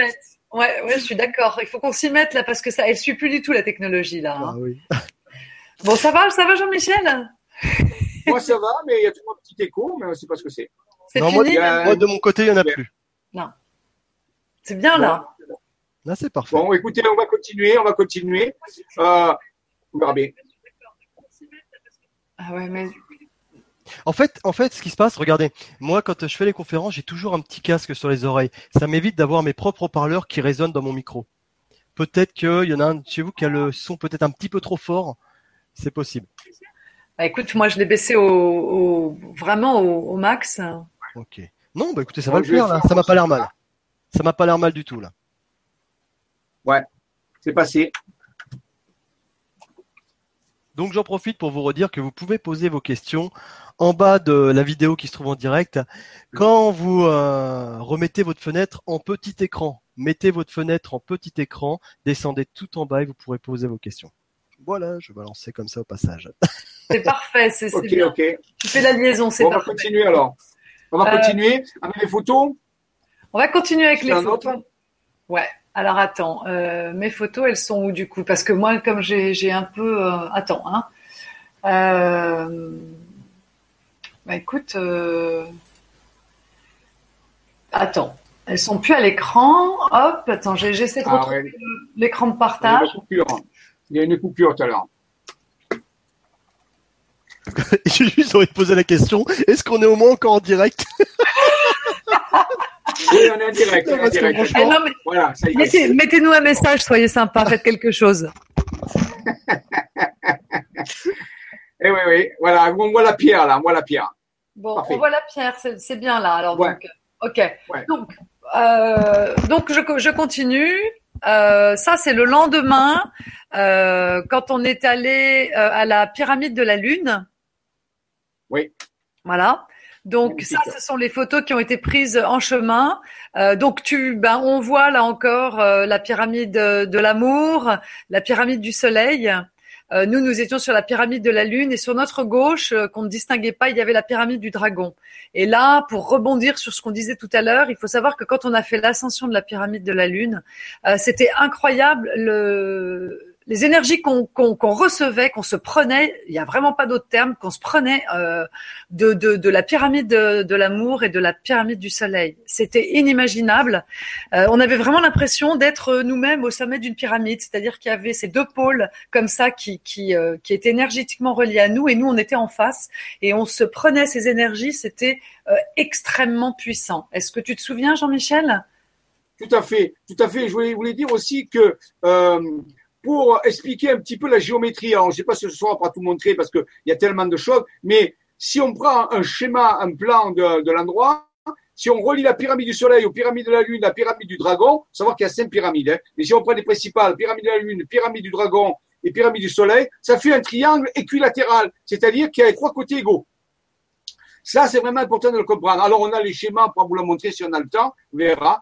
C'est déjà 21 heures, mais on verra. Par contre, au centre, au centre même de la pyramide, euh, au centre de ce, de ce, triangle, il y a un autre triangle qui apparaît, qui est constitué par trois structures qui sont à l'intérieur. Et ça fait comme un œil. C'est un peu l'œil d'Horus, l'œil d'Horus. C'est pour ça qu'on a reçu des informations en disant que c'est comme si l'œil de, de, la pyramide, les yeux de la pyramide s'étaient ouverts. Donc, à travers ce triangle latéral des trois pyramides, ouais, vas-y. Qui?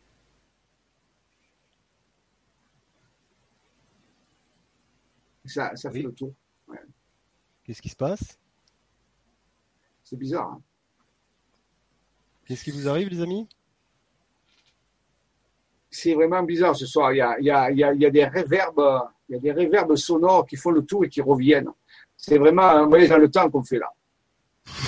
Ouais, mais je pense que ce sont deux énergies ensemble là qui sont en train de, de tout transformer. Moi, je te le dis. Voyage dans le temps. voyage dans le temps. Bon, continuons le voyage encore un petit peu. Allez. Euh, allez, Alors, au max. Donc on, avance. Donc voilà. Donc ça, ce sont les photos qui ont été prises pendant l'ascension euh, sur la pyramide de la Lune. Donc on vous voyez la pyramide de l'amour, la pyramide du Soleil, si je ne m'abuse. Et oui, c'est ça. Voilà. Et là, sur la gauche, c'était ce que j'essayais de montrer tout à l'heure. Je fais un petit. Voilà. Elle est, elle est derrière en fin de compte ici la pyramide de, du dragon. Du dragon. C'est ça, c'est ça. Voilà. Donc, euh, oh, notre Jedi, euh, notre maître Jedi. Est pas ahuri, là. Et regarde, Jean-Michel, il y, y, a un drôle de truc devant toi. Je ne sais pas ce que c'est là, mais c'est très très ah amusant. J'ai grossi la photo et euh, c'est ah. très très étrange euh, ce, ce truc-là. Je ne sais pas ce que c'est. Parce que tu vois, la ah précédente, il n'y a rien. Et euh, vraiment, je les ai prises coup sur coup. Et bon, c'est assez amusant. Voilà. Euh, je continue. Ah voilà. Et euh, donc on a fait aussi une très très belle méditation sur la pyramide de la Lune, euh, où là on a aussi activé des choses et c'était vraiment flagrant, vraiment flagrant. Ah oui. Hein? il y a une plateforme sur la planète de la Lune. Au sommet, il y a une plateforme et on retrouve des dallages. On est allé voir auprès de, on a pris des photos et, et, et, il y a un dallage. Il y a un dallage, on voit apparaître les, les pierres qui sont comme une mosaïque.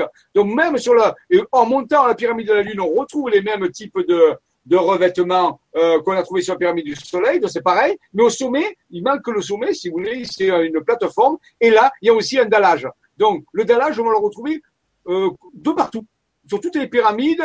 Et même, on va le retrouver à un moment donné euh, près d'un tumulus qu'on est allé voir. Il y a encore cette forme de dallage ou, d'étage, si vous voulez. Donc c'est vraiment des structures très particulières. Ouais, ouais, ouais, tout à fait, tout à fait, tout à fait. Et euh, on a aussi des, des vestiges. Euh, bon, c'est c'est c'est à part, mais euh, si tu te souviens, il y avait des des vestiges, des, des lieux où ils s'étaient cachés pendant la guerre, hein, qui qui faisaient un, un, mélange très très étonnant. Parce que tu avais des bunkers, beaucoup de bunkers sous terre, beaucoup beaucoup de, de, lieux pour bah, pour se cacher et énormément de vestiges de la guerre. Donc c'était vraiment un contraste très très saisissant. Oui, c'est vrai, il faut se rappeler quand même que la, guerre en Bosnie, dans les années 92, donc c'est pas si vieux que ça, et donc c'est un pays qui est encore meurtri, on retrouve vraiment sur les maisons les impacts de balles et tout. Donc il y a ça se côtoie, mais il faut savoir que la région des pyramides n'a pas été touchée par le conflit. À quelques kilomètres, disons une vingtaine de kilomètres, où la, la, la, donc la, ville a été encerclée, hein, dire. Et donc là, euh, aux pyramides, il n'y a pas eu euh, très peu. Non, non, non, non, tout à fait. C'est assez étonnant, mais oui, c'est exactement ça. Euh, donc voilà, donc le, le, le pique-nique, les photos du groupe, euh, voilà, donc euh, hop, tout le monde. La, la redescente qui était pas évidente, c'était euh, très très raide. donc euh, ben là, on a vu euh, des personnes toujours prêtes d'ailleurs à, à, aider l'autre qui ouais, ouais, ouais, qui, euh, qui l'a aidé euh, une personne à descendre et cette personne euh, a fini sur les fesses parce que c'était beaucoup plus pratique. Donc elle a fait toute sa descente sur les fesses. Euh, voilà et voilà ça c'était amusant parce qu'il avait mis sa petite fleur sur l'oreille donc c'était vraiment un bel équilibre du masculin et du féminin et c'était oui oui il l'incarnait bien euh, voilà, la rivière avec la passerelle, euh, toujours avec le, le, le, portail. Bien évidemment, quand on passe au-dessus d'une rivière, il y a toujours un portail. Donc le portail euh, là pour pour quitter le lieu. Le repos du guerrier et de la guerrière. voilà. Ah oui. alors là, après, on est allé sur ce site. c'était c'était vraiment euh, c'était assez incroyable. Voilà, voilà ce qu'on a, ce qu'on a découvert sur ce site. Donc, euh, c'est euh, le site de Zabidovici et on a découvert cette sphère en mai dernier. cette sphère est bah, parmi les plus grandes qui existent. Elle vient vraiment d'être d'être sortie. Apparemment, il y en aurait une autre en dessous, en face, pardon. Et voilà, vous avez donc une personne là pour voir à peu près euh, la, la, taille euh, de, de, cette pierre. C'était absolument extraordinaire. Et là aussi, ce qui émanait de la pierre, euh, Jean-Michel, c'était c'était vraiment. Ah, c'était colossal. Colossal. gigantesque. Alors, certains disent que c'est naturel. Il faut savoir que, bon, en Provence, on a du côté donc du Vaucluse une montagne qui accouche de, de petites boules comme ça, des boules qui s'appellent des boulinettes. C'est des petites boules, mais jamais de boules comme ça. Donc, c'est, c'est, ce sont des, des, des, des, des, énormes boules énergétiques. Il y en a deux. Il y en a une qui a été dégagée, une autre qui se trouve à côté qui n'a pas été dégagée. Et là, dès que j'ai ressenti que j'étais à, à, à, peu près une quinzaine de mètres, une vingtaine de mètres plus loin, et je voyais pas la boule. Et à un moment donné, quand quelqu'un s'approchait, je l'ai vu s'approcher, après il a disparu parce qu'il était caché par un, par un bloc. Et là, j'ai senti quand il mettait ses mains sur la boule, ça a créé une, une, vague, une vague énergétique qui, qui m'a traversé. Et là, j'ai dit, tiens, à les personnes, j'ai dit, tiens, cette personne a dû mettre les mains à ce moment-là parce que j'ai senti vraiment le, le, le, le champ d'énergie du paysage qui a bougé. Et donc, vous voyez, la puissance de, de ces boules. Donc, à quoi le servent? Est-ce que c'est des choses qui balisent des endroits? Certains pensent qu'il y aurait une pyramide aussi pas loin. Donc, ce sont des objets étranges, avant tout, avant tout énergétiques, qui doivent baliser, qui doivent contrôler des, des flux d'énergie et on peut travailler avec, bien sûr, euh, euh, tranquillement. Et ce qu'ont fait les personnes, ils sont plus réénergétisés ou euh, échanger de l'information avec les boules. Ouais, tout à fait, tout à fait, tout à fait. C'était, c'était incroyable. Le site entier était incroyable. Il y avait énormément de présence dans les arbres, euh, dans les pierres. C'était, euh, c'était vraiment euh, extrêmement un lieu très, très, très habité. Voilà. Donc, euh, je veux dire qu'ici, euh, toutes les expériences que nous faisons sont avant tout euh, du magnétisme, de la, de la, de la, de la, de la, dire de la bioénergétique. Hein. C'est toute une approche. Alors, bien sûr, si on n'a pas cette approche comme ça, bon, ça reste des pierres qu'on voit, bon, qui sont jolies. Mais si on a une approche bioénergétique, on dirait de géobiologie avant tout, hein, euh, à ce moment-là, ben, on ressent ces flux d'énergie et ça peut nous amener à ressentir d'autres choses après.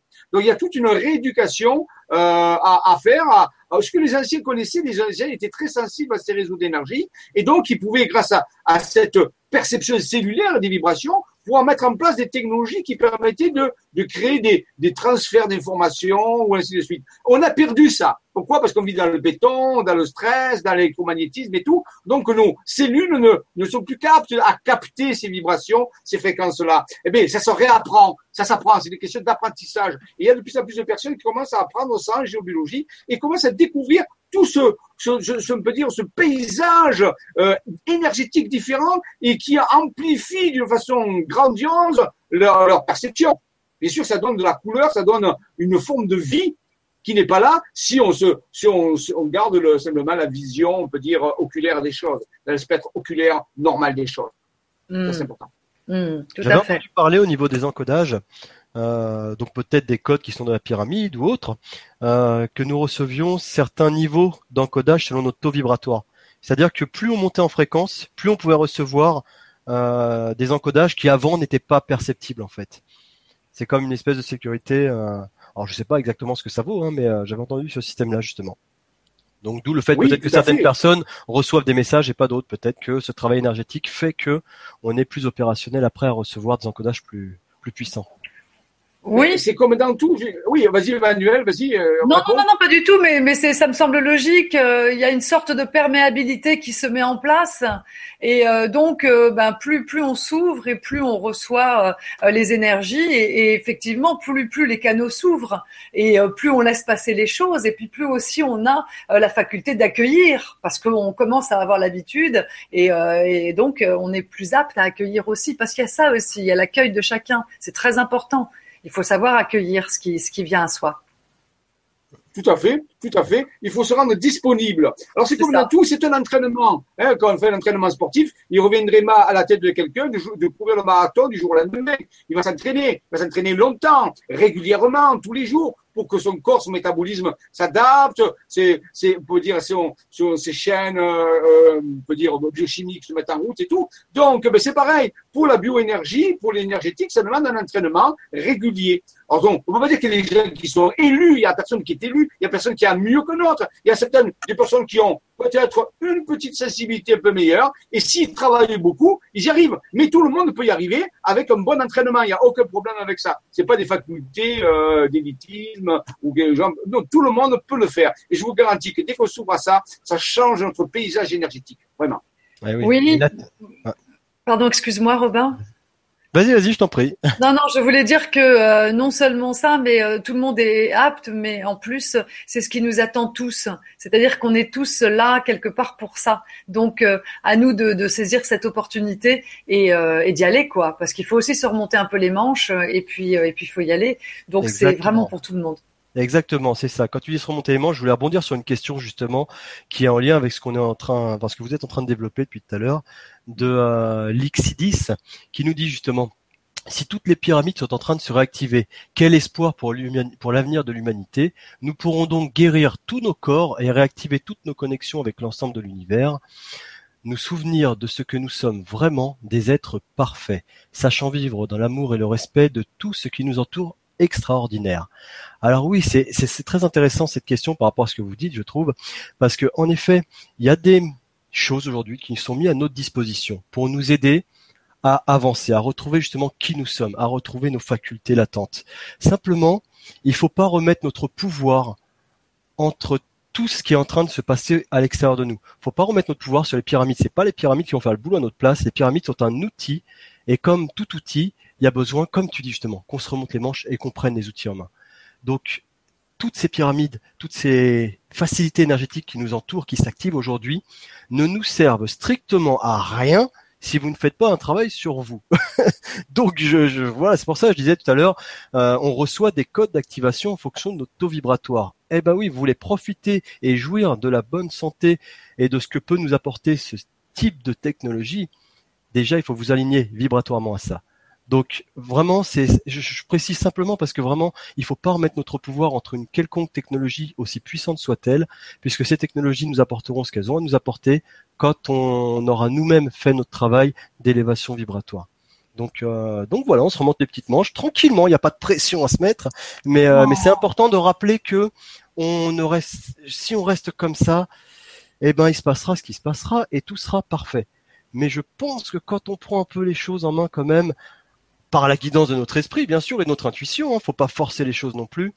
On a beaucoup plus de chances de profiter justement. Ça c'est des perspectives d'évolution pour moi et c'est à nous d'aller les attraper. Donc voilà, parce donc voilà, faut pas attendre qu'elle nous tombe dessus. non, mais tout à fait. Si on veut pouvoir bénéficier de, de, de, ces soins justement, de la réactivation des pyramides et de tout ce, tout ce savoir, toute cette sagesse, toute cette connaissance, toute cette technologie, ben, il faut aller au devant de ça. Ça va pas nous tomber tout cuit. On va pas avoir un mode d'emploi nous disant ça marche comme ci, ça marche comme ça. À nous d'aller vers cette technologie, vers cette sagesse, vers ces connaissances. Donc à nous de nous élever vers ça. Donc c'est un travail de chacun. Mais on peut, on a tout à l'intérieur de nous. Tout, tout, tout.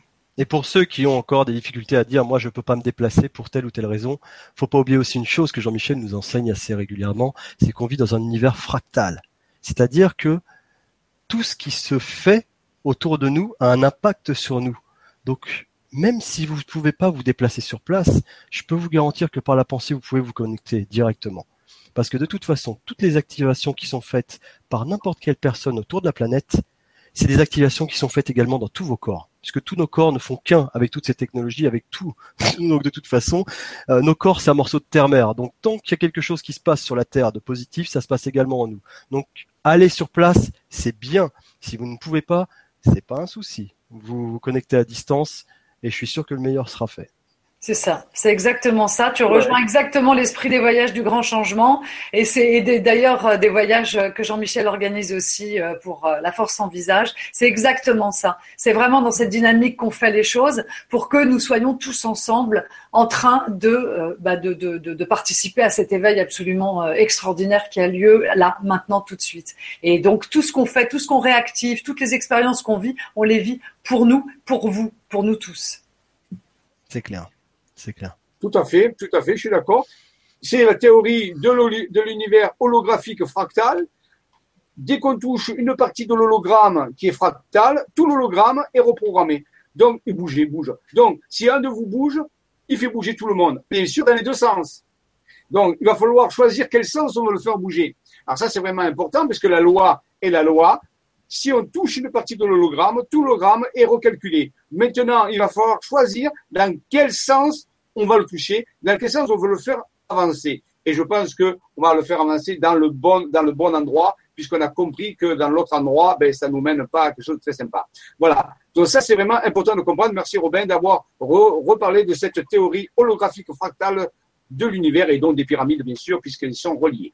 Non, ça permet de lancer un petit peu, de, nous faire réfléchir à tout ça. Je vois d'ailleurs sur les commentaires qu'il y en a qui commencent déjà des, réflexions relativement poussées. Je vois par exemple un commentaire de Bruno Vni, je pense que quelque chose s'est déclenché en lui quand il met par exemple, moi je pense plutôt qu'il y a 24 000 ans, il y avait une civilisation de géants et qu'avec ses boules, ils jouaient à la pétanque. Le cochonnet est sûrement pas loin. Merci Bruno, franchement. je pense qu'il parlait de la pierre de tout à l'heure, hein, la fameuse grosse pierre qui ressemblait à la pétanque. Les sphères. voilà. ah, alors ça veut dire que ça veut dire que la première des, civilisations, c'était qui? C'était Marcy Ilia, Marseille, la rade de Dieu. Ça y est, c'est parti. La rade de Dieu. Et la pétanque, ça vient de donc, vous voyez, hein, avec Camilla, hein, le ah, du jeu. Ah, tu, tu, tu, loupes pas un morceau, toi. Ah non, jamais, jamais, jamais. Excellent, ouais, c'est super. Eh ben, continuons, continuons sur nos photos parce que l'heure tourne et, ouais, et nous avons avance. deux, trois trucs à dire. Tout à fait. Ben alors là, euh, là, donc là, c'est euh, bah, c'est un visage qu'il y avait dans dans dans, dans l'arbre justement, qui était juste à côté de la pierre. Euh, voilà. Là, c'est le, le, le jour suivant. On est allé. Euh, ouais, ouais, bah oui. On est allé. Euh, on est allé. Alors, on a fait le tumulus aussi, le tumulus Vratnika. On n'en a pas parlé de ce tumulus. Tu voudrais peut-être en dire un mot, Jean-Michel? Oui. Mais si vous voulez, le tumulus Vratnika, c'est un tumulus. Donc, tumulus, c'est quoi? C'est une grande enceinte, comme une espèce de, de, de grosse euh, motte de terre, de, euh, dizaines de mètres de haut. Et tumulus, à l'origine, c'était euh, euh, une structure en pierre recouverte de terre. Et dans les anciens, comme chez les Celtes ou ailleurs, les tumulus étaient souvent utilisés comme des sépulture dans laquelle on trouvait, il y avait une chambre centrale dans laquelle on mettait un personnage important comme un roi, un prince ou autre chose, ou un guerrier valeureux, et on, le mettait avec ses attributs, c'était donc ça s'appelait sa lance, son, son épée, ou parfois euh, ses possessions matérielles, on retrouve de l'or, et on fermait tout ça sur une motte de terre. Mais c'est pas forcément toujours ça. Et là, nous sommes allés voir euh, le tumulus de Pranica, qui est un immense tumulus qui fait plusieurs dizaines de, mètres de haut. Nous sommes montés, il pleuvait ce jour-là, vous avez vu, on avait l'air un peu, euh, voilà, avec la pluie qui tombait. Donc, et oui, c'est pour ça qu'on a l'air un peu bizarre. Ouais, là, le soleil nous avait quittés. Et, et, la pluie nous a pas arrêté, nous sommes montés et c'était énorme. Là, on a pu faire un travail énergétique très On sentait le flux énergétique de ce de ce tumulus et le guide qui était là, un des guides nous a expliqué qu'ils avaient fait des, des tests avec des appareils et qui ont pu aller en profondeur avec des appareils électroniques. Et qu'est-ce qu'ils ont vu? Eh bien, ils ont vu que à plusieurs dizaines de mètres de profondeur, il y avait une salle. Enfin, disons qu'il y avait une résonance. Soit ils disaient c'est un énorme morceau de fer, soit c'est une salle qui est à, l'intérieur. Donc ils ne savent pas, mais on pense plutôt une salle qu'un morceau de fer en réalité. Et ça a dégagé une énorme énergie. On a pu faire un travail de ressenti énergétique et de d'énergétique, de bioénergétique très puissant, très puissant par rapport à ce tumulus qui lui-même, lorsqu'on montait, on a vu, la terre était tombée, il y avait des étages. Et on a retrouvé comme des espèces d'allage aussi. Donc, vous voyez que ce soit quoi des pyramides ou des tumulus, il semblerait que les choses soient reliées. Et d'après eux, ce tumulus, en réalité, de Branica, c'est un endroit où l'énergie du dragon vient finir. la fameuse pyramide du dragon qu'on a parlé tout à l'heure, le dragon c'est l'énergie, eh bien on peut dire l'énergie venait finir dans ce tumulus. Donc c'était, ça, il fait partie du site des pyramides, mais ce n'est pas une pyramide. C'est une structure qui est là et les anciens nous montrent encore comment ils étaient intelligents, étaient capables d'utiliser différentes structures pour faire circuler cette énergie, ces flux énergétiques on l'a vu tout à l'heure, pour avoir des effets, soit sur les cultures, soit sur des effets sur les organismes, soit d'autres effets aussi qu'on pourrait penser. Alors peut-être qu'on pourrait parler d'autre chose, on verra. Avant de finir, je vous lirai une petite phrase qui a été décryptée avec des inscriptions qu'on a trouvées dans la pyramide. Vous verrez, finir avec ça, c'est tout à fait étrange. Et là, on partira un petit peu dans la fiction, mais ce n'est pas de la fiction puisque c'est un décodage. Mais donc, à quoi vous utiliser les anciens ces technologies? On a vu quelques exemples, mais il ne faut pas s'arrêter là. Peut-être qu'ils utilisent ces technologies pour d'autres choses aussi. Rien n'exclut rien. Voilà. Hmm. Il faut savoir aussi, il faut peut-être rappeler aussi que euh, le tumulus euh, donc s'appelle Vratnika et que ça, ça signifie porte et que donc ça pourrait peut-être indiquer qu'il s'agirait de la porte qui conduit à la vallée des pyramides.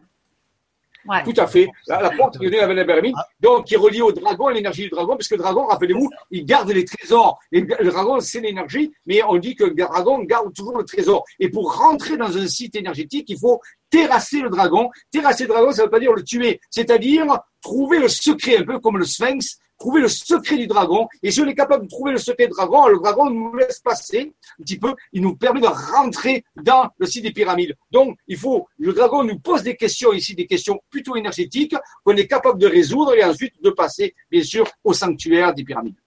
tu vois, si je peux me permettre, tu vois, de ce que je vous entends, j'ai autre chose aussi qui me vient, moi. Tu parles de portes qui mènent euh, donc à la pyramide du dragon, lune et soleil.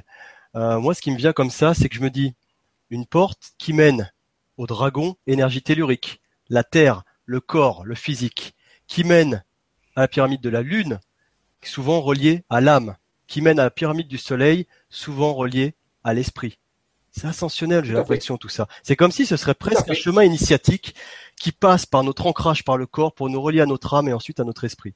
Enfin, c'est un peu une manière dont, dont, je vois les choses quand je vous entends un petit peu. Euh, je n'ai pas été sur place, mais je, je, ressens les choses un peu. comme ouais, mais c'est vrai, Robin. J'irais même plus loin. On pourrait même dire aussi que la, la pyramide de la lune, c'est le féminin sacré, et la pyramide du soleil, c'est le masculin sacré. Et le dragon relie les deux. Il les relie, et c'est la pyramide. Tu Très vois? beau. Exact, exact. Tout à fait, c'est vrai.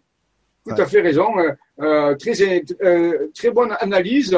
Euh, donc, et rappelons-nous, je vous dis tout à l'heure que les trois pyramides sont, forment un triangle. Le triangle, c'est la delta. Chez le grec, c'est le D, c'est la divinité. Et au centre, notre triangle apparaît. Donc, c'est l'œil dans le triangle. Donc, tout ça pour activer notre œil, notre œil intérieur, nous faire voir au-delà des yeux physiques. Et ça, je crois que c'est un peu le défi du monde occidental actuellement, c'est qu'il ne voit pas pas besoin, pas trop au-delà des yeux physiques. Eh bien, s'il ne voit pas au-delà des yeux physiques, il ne pourra pas voir le, dire la complétude de l'univers. Rappelez-vous que actuellement les scientifiques ont découvert que le monde matériel, toutes les étoiles, toutes les galaxies, 200 milliards de galaxies dans notre univers, 200 milliards d'étoiles par galaxie, eh bien c'est après quelques quelques pourcents de la matière de l'univers. Le reste on l'appelle la matière noire, c'est 30%, et puis on a l'énergie noire, 60, 70%. Donc on voit rien de notre univers. Eh bien nous sommes ici après 4% avec nos yeux physiques. Eh bien il faut ouvrir notre œil intérieur et notre cœur bien sûr. Il faut vaincre ce dragon, c'est-à-dire euh, répondre correctement à ces questions. Et à ce moment-là, ben, notre œil intérieur va s'ouvrir, on va pouvoir découvrir un monde qui nous entoure, un monde extraordinaire qui est fait pourtant, pour l'instant, en partie des mythes, parce que nous voyons qu'à travers les yeux physiques. Mais je suis sûr que bientôt, tout ceci va se dévoiler.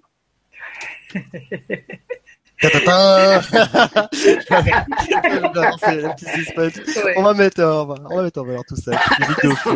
C'est très bon voilà, Jean-Michel. Allez, on avance un peu parce que je vois que l'heure tourne. Ah, euh, Si on veut, euh, voilà, si on veut peut-être avoir accès aussi aux questions, là c'est la vue qu'on avait donc euh, euh, alors là, c'est le, oui, oui, c'est la suite de notre euh, donc de notre euh, visite.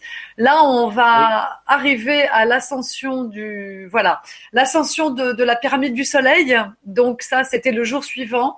il faut savoir que sur la pyramide du Soleil, il y a cette citadelle qui date du, je ne sais plus trop quel siècle. 15e siècle, 15e, 15e. Oui, c'était ce que j'allais dire, 15e. Bah c'est bon. Alors 15e ah, siècle.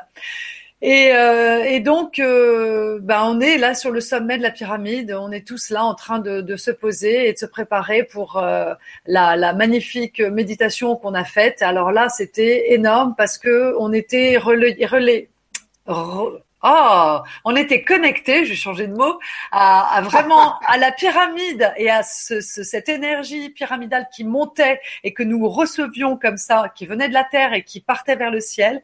On était reliés à l'intraterre également et on était vraiment reliés à, à toute la vie qui grouillait autour de nous et qui était dans le ciel parce que là, on a pris des photos, on a les témoignages, on a les photos.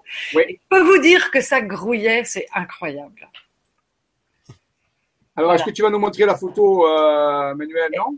Eh ben, elle est plus loin. Alors, euh, je vous la Elle est plus loin. Hein, on la verra tout à l'heure. Alors, suspense. Qu'est-ce qu'il y avait dans le ciel? Qu'est-ce qu'il y avait dans le ciel au-dessus de la pyramide du Soleil? Ah, vous le saurez dans quelques photos. Exactement, vous le saurez dans quelques photos, comme dit Jean-Michel. Là, j'avance un peu. Euh, là, je, je, je, je, vous montre les photos de, de, du déjeuner encore du groupe qu'on a. Ah. Voilà, le déjeuner qu'on a fait après il faut savoir qu'on a fait une méditation de réactivation de la pyramide du soleil et qu'elle a été vraiment validée euh, par tous les, tous les êtres qui nous accompagnaient. Je m'en profite, je rebondis sur une petite question là. Tu parles de pyramide du soleil. Bruno qui nous dit euh, qui a donné ces noms Pyramide du soleil, de la lune et du dragon? Est-ce que ce sont des informations qui sont relativement anciennes ou c'est -ce que c'est quelque chose qui date d'aujourd'hui, de la redécouverte de ces pyramides? Vous avez une idée? Excusez-moi, je pose la question. si vous n'avez pas de réponse, je ne sais pas. grave, euh, non. C'est vrai que j'ai aucune, aucune réponse non plus là-dessus. Moi, j'ai aucune idée. Non, non. non. je crois que c'est plutôt moderne. Je crois que c'est des transcriptions. C'est une affaire de transcription. Je ne crois pas qu'on ait trouvé, à moins que j'ai pas encore assez euh, progressé dans la dans le livre pour voir. Peut-être qu'il en parle dans le livre. J'ai l'impression qu'il les écrits. Je sais pas. Peut-être que c'est des appellations modernes euh, ou est-ce que c'est des transcriptions? Rappelez-vous qu'on a trouvé aussi des choses qui ont été écrites. Est-ce que c'est intuitif? Est-ce que c'est euh, une logique? Est-ce que c'est transcrit? Je ne sais pas. Je ne peux pas répondre mm. à ces questions. Ouais, ouais, ouais. Je, je, je suis comme euh, comme Jean-Michel. Je ne sais pas. Pour moi, c'est c'est c'est plutôt contemporain, mais certainement effectivement intuitif également. Très bien. Voilà. Allez, j'avance je, un peu dans les photos. Euh, en fait, là, je suis dans mon album, c'est pour ça que, que, vous voyez tout, tout, tout. Là, c'est la, la, vue depuis, euh, depuis la, la, la, pyramide, absolument magnifique. Tata Qu'est-ce que c'est que vous ah. voyez là? Voilà. Ah, what, what, else What else? What else? Ah oui, c'était bien, what else? J'aime ça. Et donc, faut voir que vu la distance que c'est, alors bien sûr, on va pas vous dire ce que c'est. C'est à vous de juger de ce que, ah ça peut être. Euh, euh, ce n'est pas, par contre, on peut dire ce que ça n'est pas. Ce n'est pas la planète Vénus. Ce n'est pas la Lune. Non. Ce n'est pas euh, un ballon. Ce n'est pas, un, avion. Ce n'est pas un avion, parce qu'on l'aurait remarqué.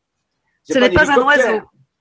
Ce n'est pas un oiseau. Donc, vous faites tout ce que ce n'est pas et à la fin, vous trouverez peut-être ce que c'est. Voilà. voilà. voilà. Ce n'est pas un moucheron, vu la distance non plus. Non. non, non. voilà. Donc, euh, voilà. Qu'est-ce que ça peut être? Bon, j'appelle souvent ça des anomalies. Je ne sais pas comment tu les appelles, toi, Emmanuel, mais j'appelle ça des anomalies.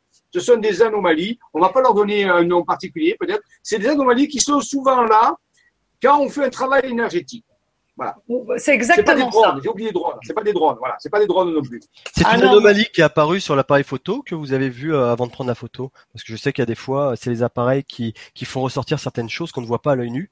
Mais je sais pas si ça, c'est quelque chose qui a été pris euh, en conscience. Enfin, la personne l'a vu de ses yeux ou c'est ressorti par l'appareil? Euh, alors moi c'est c'est moi, hein, c'est ma photo, donc c'est ressorti, ouais, c'est ressorti par par l'appareil en fait. Euh, toutes les toutes les toutes les images qu'on a euh, là, euh, pourquoi est-ce que je me vois en si grand là tout d'un coup? Euh, Toutes les toutes les images que nous avons sur sur nos photos, on ne les a pas vues à l'œil nu. On les a vues quand on a quand on a pris nos nos, nos, photos et qu'on a fait des agrandissements, si tu veux. D'accord, d'accord. Oui, c'est vrai que les appareils souvent ressortent certaines choses que qui on voit pas à l'œil nu, certaines fréquences. Tout à fait, tout à fait. Mais alors, ce qu'il faut savoir, c'est que euh, des, objets comme ça, euh, là, euh, j'en ai grossi un parce que celui-ci était flagrant et amusant, mais il y en a partout. On en a partout. On a comparé nos photos. Vous les verrez quand je recevrai les photos des autres. on en a partout partout, partout, partout dans le ciel. Voilà. Donc là, par exemple, c'est le ciel euh, dans lequel, si vous grossissez, si je grossissais la photo, il y, en aurait. Euh, voilà, des points comme ça, des sphères. Euh, ça dépend des formes, mais il y en a partout. Alors, alors là, excuse-moi, on, est sur le sur toi, Emmanuel, en, en ah. caméra, Jean-Michel. C'est moi là. Si tu peux moi là. Voilà, là, voilà là, je vous montre une photo qu'on a prise en bas de la pyramide du Soleil avant de monter, en faisant un travail énergétique. Et vous voyez, voyez rien dans le ciel. Si on fait des agrandissements, et faites-moi confiance, je fais des agrandissements, et j'ai utilisé un logiciel de correction de photographie, voilà ce qu'on obtient dans le ciel. Est-ce que vous le voyez? C'est bon, euh, Robin? On, C'est plus moi qu'on voit là? Est-ce que Robin, est-ce que tu le vois? Ouais, attends, attends, moi je le vois sur mon écran, par contre en partage d'écran, non, je suis toujours sur Emmanuel. Ah euh, sur mon autre PC. Euh, Alors attendez, je regarde si j'ai pas bugué. Non, non, non, j'ai pas bugué. Je suis la caméra qui est, qui est sur Emmanuel en fait. C'est super, mais bon. Ah Donc c'est toi, c'est toi Jean-Michel qui fait euh, partage d'écran là ou... Oui, je voulais montrer, je voulais montrer un truc, euh, un, un, autre type de, de phénomène. Peut-être arrête ton partage d'écran de secondes, Emmanuel. Ouais, ok. Tu l'as arrêté Attends, je, je suis en train. Je suis en train. Hop. Tu reviendras après. Ah, là je suis parti, c'est bon. Là j'ai la photo. Voilà, voilà. Donc ici, euh, ici, je vais montrer, euh, voilà, voilà le ciel tel qu'il est. Vous le voyez? Donc ici, et si on agrandit un point très très loin, très très loin, on obtient ça avec un, logiciel de correction d'image. Donc sinon, ça pixelise tellement que vous avez rien. Donc j'ai un logiciel de correction d'image qui reconstitue l'image et on voit une espèce d'ovoïde gris avec deux spots euh, de couleurs différentes. Ça, c'est un exemple d'anomalie qui se trouve dans le ciel et on en a une grande quantité, on peut dire, à ce niveau-là. Voilà, donc tu peux reprendre ton partage d'écran si tu veux, Emmanuel. Ok. Alors, hop. Euh... J'arrive, hein. Je suis désolé, je suis désolé, mais euh, je voulais montrer quand même que plusieurs personnes peuvent prendre des choses différentes. Et quand Manuel faisait une, une reliance énergétique au sommet de la pyramide du Soleil, j'ai pris des photos dans le ciel et à un moment donné, j'ai même montré, au-dessus d'Emmanuel, il y a euh, un énorme, une énorme, au-dessus. Ouais. Donc, voilà. Donc, j'ai montré à plusieurs personnes et on voit une espèce de sphère qui est métallisée au-dessus, euh, de, ah, au-dessus, à quelques centaines de mètres au-dessus. Oui, non, non, ils n'étaient pas en train de me de, ou un truc comme ça. Non, non, non, non. non. T'es là, c'est des anomalies, mais t'es là. On ne dit pas ce que c'est, hein. C'est ça. Non. Hmm. J'ai une petite réponse pour tout à l'heure pour le, nom des pyramides, euh, donc à vérifier. Hein. Mais vu que vous avez vu euh, Samir sur place, euh, Gérard qui nous met, c'est le découvreur Samir qui les a baptisés ainsi. Ouais, ça m'étonne pas. Donc c'est vrai que ça pourrait être intéressant par contre, si vous êtes en contact avec lui ou si vous avez l'occasion un jour, de lui demander pourquoi il les a baptisés ainsi. Est-ce qu'il a reçu une, une information par rapport à ça? Est-ce que c'est de façon logique? Enfin, ça peut être intéressant de savoir d'où viennent ces significations. Tout à fait. Mm. Tout à fait. C'est tout à fait vrai, oui, oui. Là, c'est vrai qu'on n'a pas eu l'occasion de lui poser la question parce que c'était déjà très dense. Mais euh, oui, oui, je, je, mais moi, je pense que je vais lui poser la question et que je vous donnerai la réponse. Je vais, je vais le faire là. Ouais. D'accord. Ouais, je vais lui demander. Ok. Euh, donc, bah voilà, là, vous voyez. Vous, est-ce qu'on voit les photos? On en est où là? C'est bon, c'est nickel. Oui, on voit les photos. Très bien. Donc, la pyramide du Soleil avec le, le, le, la fameuse euh, citadelle, forteresse où nous avons fait la, la méditation. Euh, ça, c'est amusant parce que, enfin, pour moi, surtout quand elle est petite, on voit vraiment un visage, euh, les deux yeux, le nez, la bouche. C'était très amusant. Voilà. Donc, et là, on passe à Sarajevo. Donc ça, je, cette partie-là, je vais la faire très rapidement Hein, c'est pas voilà. Ce sont c'est la ville de Sarajevo.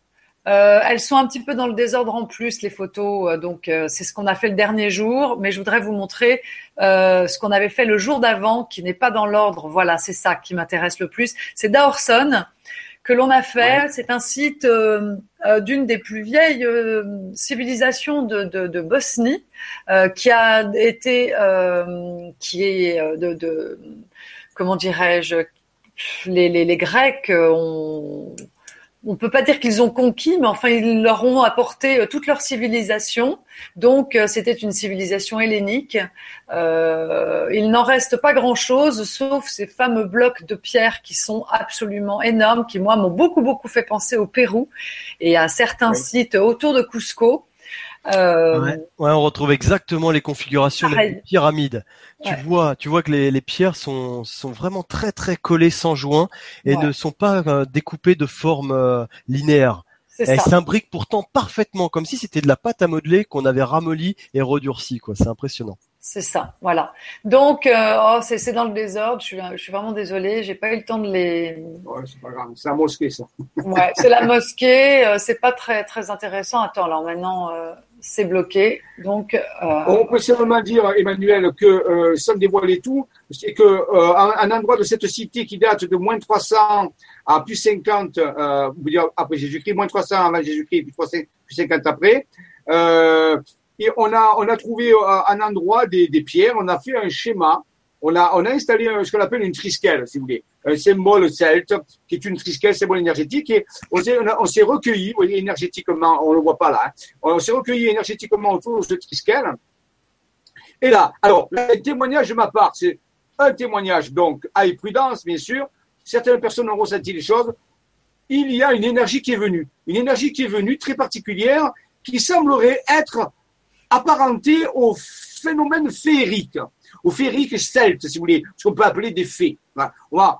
Énergétiquement, on avait construit un triskel, ça s'est, mis à, rayonner avec les, blocs de pierre qui étaient là. Et plusieurs personnes ont ressenti, moi-même j'ai ressenti une énergie, on peut dire féerique. Voilà. On va rester comme ça, comme une énergie tourbillonnante, de nature féerique, puisqu'on avait lancé une intention de, travailler avec les esprits dans la nature, si vous voulez. Et donc, il y a une énergie qui est venue, et même, ça a été très intense. Les niveaux énergétiques sont montés, il y a des gens qui ont réagi énergétiquement à ça. Donc, on a eu une visite, comme quelque chose qui s'est ouvert ce qui s'est ouvert dans cette cité perdue, cette cité perdue des mondes originels. Et il y a quelque chose qu'on euh, on a touché une vibration. Et en utilisant cette trisquelle qu'on a fabriquée sur le sol avec des pierres, eh bien, il y a, un vortex, quelque chose qui s'est ouvert. Il y a une vibration qui est venue nous visiter. Voilà. Ça, c'est le témoignage euh, de énergétique qu'on a pu ressentir à plusieurs personnes qui sont souvent dans ces cités perdues. Les cités anciennes euh, de ces blocs-là ont une mémoire, si vous voulez, et ils peuvent se mettre à réagir lorsqu'on lorsqu'on fait une stimulation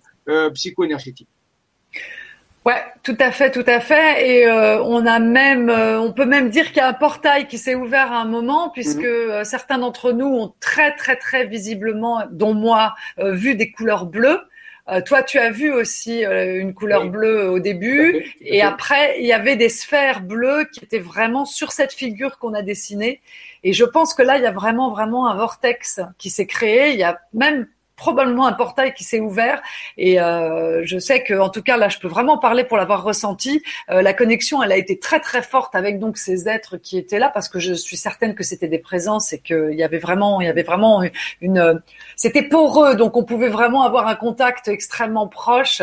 Et euh, ça a été quelque chose d'extrêmement puissant pour chacun d'entre nous à ce moment-là, oui. Et c'est même mis à pleuvoir à la fin de la cérémonie, et c'est toujours signe que voilà. après, chacun y met ce qu'il veut, mais en tout cas, euh, la pluie annonce une certaine purification euh, qui, est, qui est toujours intéressante. Donc, je ne sais pas si vous voyez là les, blocs. Oui, oui, oui.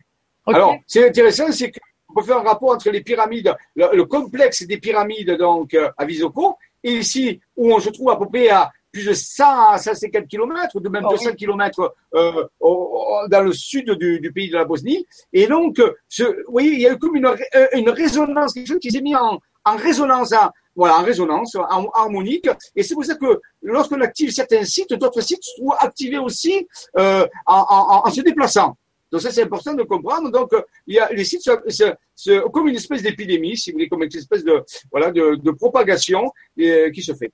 On se rend bien compte que qui que ce soit qui a fait ces constructions, on se rend quand même facilement compte, avec un coup d'œil euh, le plus simplement possible du monde, qu'il y a vraiment une cohérence de la construction de ces monuments autour de la Terre. Ça signifie quoi? Ça signifie juste au moins une chose essentielle, c'est que ceux qui ont construit ces monuments savaient au moins, au moins, circuler sur toute la, la surface de la Terre c'est quand même gros parce que nous aujourd'hui on y arrive tout juste dans notre civilisation avec les avions. mais donc déjà ça remet pas mal de choses en cause. Si on parle d'une civilisation qui était capable de se déplacer sur toute la surface du globe pour faire des constructions tout autour de la Terre, parce qu'on reconnaît quand même hein, la signature de et, l'époque. Hein, c'est voilà ça ça met pas mal de choses en, en compte. Tout à fait. On parle de, de civilisation mondiale antique dans l'hypothèse hein, de, de l'étude euh, de, de, ces civilisations perdues. Ces civilisations étaient en contact les unes avec les autres. Alors, bien sûr, du point de vue archéologique classique, euh, c'est à peu près hérétique, mais en réalité, oui, il semblerait que les anciennes civilisations très anciennes étaient en contact les unes avec les autres et qu'au cours du temps, ont pu garder une certaine forme de contact aussi à ce niveau-là. Mmh. Et oui, sur quelle terre vivons-nous? Qui sommes-nous par rapport à tout ça? On paraît tout petit, notre petite civilisation de 2000 ans ne représente qu'un grain de sable par rapport à l'échelle de, de, la vie sur Terre. Donc oui, si on, c'est vrai que on n'a mm. pas été tout seul ici. Nous ne sommes pas les seuls bâtisseurs. Voilà, on n'est pas les bâtisseurs de toute façon, ça c'est clair. Donc voilà, euh, je continue. Ben voilà notre petit. Ah ben voilà. Voilà la trisquelle, voilà, la trisquelle, je sais pas que tu l'avais pris, vous voyez, on, on envoie une partie, la trisquelle, on a fait que réutiliser. Sur place, il y avait une rune qui a été faite dans nous, ce qu'on appelle la rune de vie, euh, à Galles. La rune de vie, il faut la voir comme ça, hein. Les, les, bras levés en signe de V. C'est la rune de vie, elle était dans un cercle, et nous, on a euh, complété ça en fabriquant une trisquelle. Donc, vous voyez, on a fait que continuer un petit peu comme, comme on continue civilisation par rapport au bâtisseur d'avant, dont je vous ai parlé. On a continué, et ça a permis d'ouvrir ce passage vibratoire entre deux mondes. Entre deux mondes. Exactement, exactement. Voilà. Donc, euh, bon, bah, je, je, je, suis désolée de, de ce mélange. Là, c'est Sarajevo à nouveau. C'est des temples aussi, c'est bien. Voilà, des temples. Hein. Voilà. Tout voilà, des, des anciens vestiges aussi. Voilà, de Sarajevo. Tout à fait. Là, c'est là où, euh, où euh, l'archiduc et son épouse ont été assassinés et on sait ce que ça a donné puisque c'était en 1914. Euh, voilà, ça, ce sont des petits moments de. Ouais. Euh, tu, tu, peux revenir sur ça parce que c'est important, euh, juste avant l'endroit où il y a eu l'assassinat. Ok, attends. Si tu peux y arriver. Une seconde. Voilà. Je vous donne un exemple. Souvent, on, travaille en guématrie, on reçoit des informations. Non, c'est l'image d'après. Ah, pardon. Et, et, on avait reçu une information en nous disant que si on pouvait se relier à cet événement, c'est voilà l'événement qui a, qui, soi-disant, démarré la Première Guerre mondiale. Et eh bien, si on arrive à, se relier à cet événement, à, penser qu'on est responsable de ça, qu'on n'est pas coupable, mais responsable, et qu'on utilise la technique d'Oponopono, c'est-à-dire la responsabilité totale, et qu'on rentre dans, pour effacer les mémoires toxiques, eh bien, en faisant ça sur le lieu là, on peut avoir une action énorme sur l'inconscient collectif de l'humanité. C'est une façon de travailler, c'est une façon de nous enseigner les êtres intérieurs et les intelligences non humaines en disant, si vous êtes capable de prendre une part de responsabilité à cet événement où vous n'étiez pas né quand ça s'est passé, bien sûr, mais vous êtes capable de partagez cette responsabilité. Vous êtes capable de pardonner, de demander à votre être d'effacer les mémoires, de les remplacer par votre mémoire. Alors vous pouvez changer l'inconscient collectif et donc le destin de l'humanité. C'est un des outils particuliers que nous ont transmis les êtres intérieurs. Et moi-même, quand j'étais là, sincèrement, je n'avais pas, je ne pensais pas qu'on allait voir ça parce que je ne m'étais pas branché là-dessus. Mais quand il est arrivé que le guide nous expliquait ça, j'ai profité de quelques minutes que j'étais là pour faire un oponopono. J'ai, pris cette responsabilité de le faire. Je n'ai pas pu l'expliquer à tout le monde parce que bon, il y avait, tout le monde, c'était pas facile. Mais en réalité, c'est un, endroit très important où on peut modifier les mémoires. Et rappelez-vous que la mécanique quantique nous apprend que nous pouvons modifier le futur mais que nous pouvons à présent modifier même le passé. Le passé bouge. Nous pouvons faire passer le, bouger le passé grâce à notre pardon, à notre compassion, à notre prise de responsabilité. Ça, c'est la façon aussi de changer notre destin. Je voulais le dire parce que c'est un endroit extrêmement important. Oui, c'est vrai ce que tu dis, c'est vraiment formidable de l'avoir fait. Et euh, il faut savoir que le matin, on est allé aussi dans le tunnel qui a été construit pour rejoindre euh, l'aéroport par lequel donc euh, ils ont pu euh, ils ont pu euh, sortir. Et euh, la construction de ce tunnel, elle a pris un temps fou. Elle on a vu comment est-ce qu'elle avait été faite. Et quand on est arrivé sur le site, donc c'était le matin de, de, de, de la visite de la ville de Sarajevo, on est arrivé là et on a senti un truc. Enfin, c'était c'était énorme, c'était très très pesant, c'était très lourd, il y avait énormément de souffrance, il y avait énormément de peine. Euh, j'ai personnellement ressenti la présence de de, euh, de, d'âmes qui étaient coincées là encore et surtout beaucoup beaucoup beaucoup de souffrance. Et donc on s'est retrouvés tous là. On était un petit peu largués tous, on était très très mal à l'aise. Ils ont commencé à nous passer un film et euh, Marie-Josée, euh, ta compagne, a commencé à dire Oponopono. Et là, tout le groupe s'est mis à vraiment à se connecter à ça. Moi aussi, parce que c'était pas mon, mon rôle à ce moment-là. Moi, je suis allée avec une autre personne à l'extérieur pour aider, faire des colonnes de lumière et aider euh, euh, pour nettoyer les lieux. Donc, on a chacun travaillé. On était quand même 30. Et eh ben, je peux vous dire que ce qu'on a donné à l'endroit, ça nous a été rendu au centuple parce que quand on a quand on a quitté les lieux, la gratitude qu'on a reçue.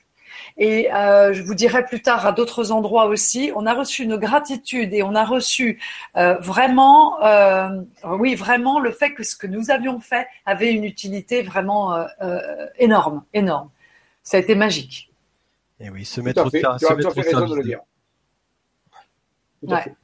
Donc je, je, continue. Bon là, c'était des, des, petits moments de partage. Ça, c'était génial. Ça, c'était vraiment super. Ce sont les, c'est à Stolac, juste à, côté de euh, d'Aorson, où nous étions donc euh, la veille. Puisque on le voit pas. On le voit pas. On le voit pas. Ah, tu vois pas? Non. Non, non, moi c'est pareil. Ah, Alors attends. Pour relancer le partage d'écran, s'il te plaît. Excusez-moi, je, je, recommence. Pardon. Euh... La technologie. Oh, mais nous avons un paysage de fond, c'est très bien aussi. Ah, non, mais c'est bon là, vous les avez. Ouais. c'est bon, c'est bon. Ah, on voit la dalle, on voit la dalle, on voit la dalle. On voit la dalle. c'est bon, c'est ça. C'est envoyé. Regarde ça comme c'est beau. Ce sont des, des, ah. euh, des stèles qui, euh, qui remontent, qui ont été construites entre euh, le 12e et le 15e siècle. elles sont absolument magnifiquement conservées et elles retracent toute l'histoire de la région. c'est absolument magnifique. Regardez-moi ces symboles. Vous avez même des écritures et euh, on n'a pas pu savoir euh, ce que ça voulait dire par le, guide. Il n'a pas pu nous dire. Mais regardez la beauté du, du, du truc. Non, là, c'est une autre beauté. Euh, ah. Ça, c'était magique. C'était très très beau aussi.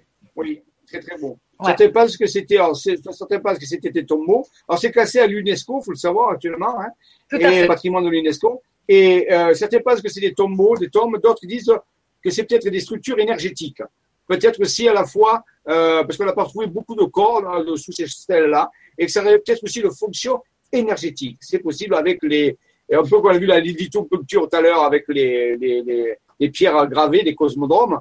Et ici, euh, on, on, a des, aussi des, des symboles qui apparaissent. C'est peut-être une nature énergétique aussi, c'est possible. Ouais. Ouais, tout à fait, tout à fait, tout à fait.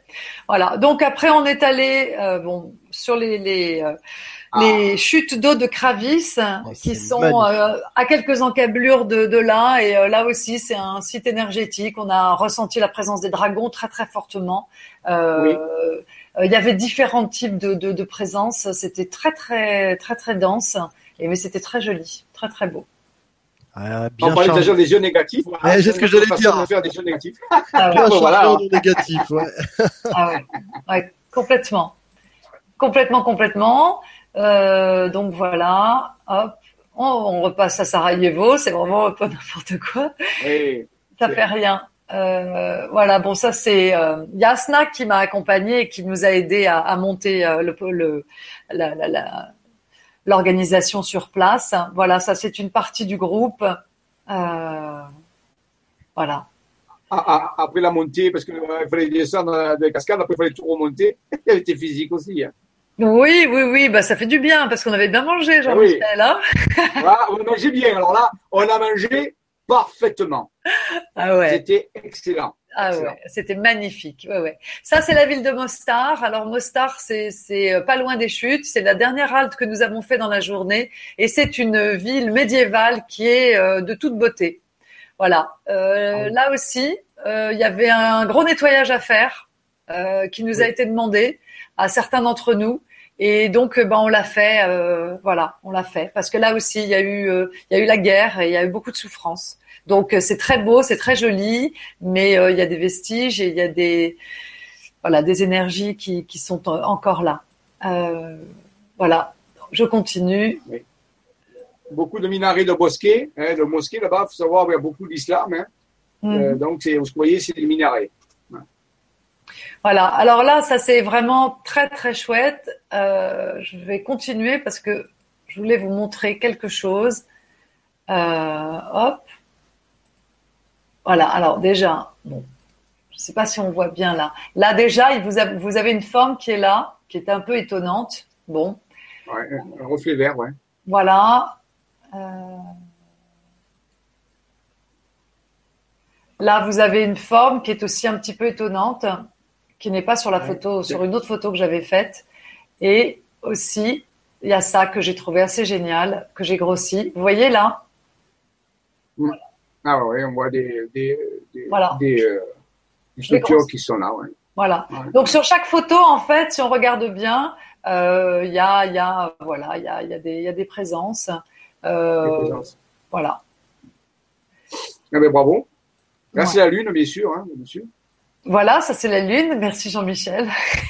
Il faut le dire parce que sinon on va dire ah je crois que c'est la Lune. Non non mais c'est eux qui avaient non, la mais t'as raison.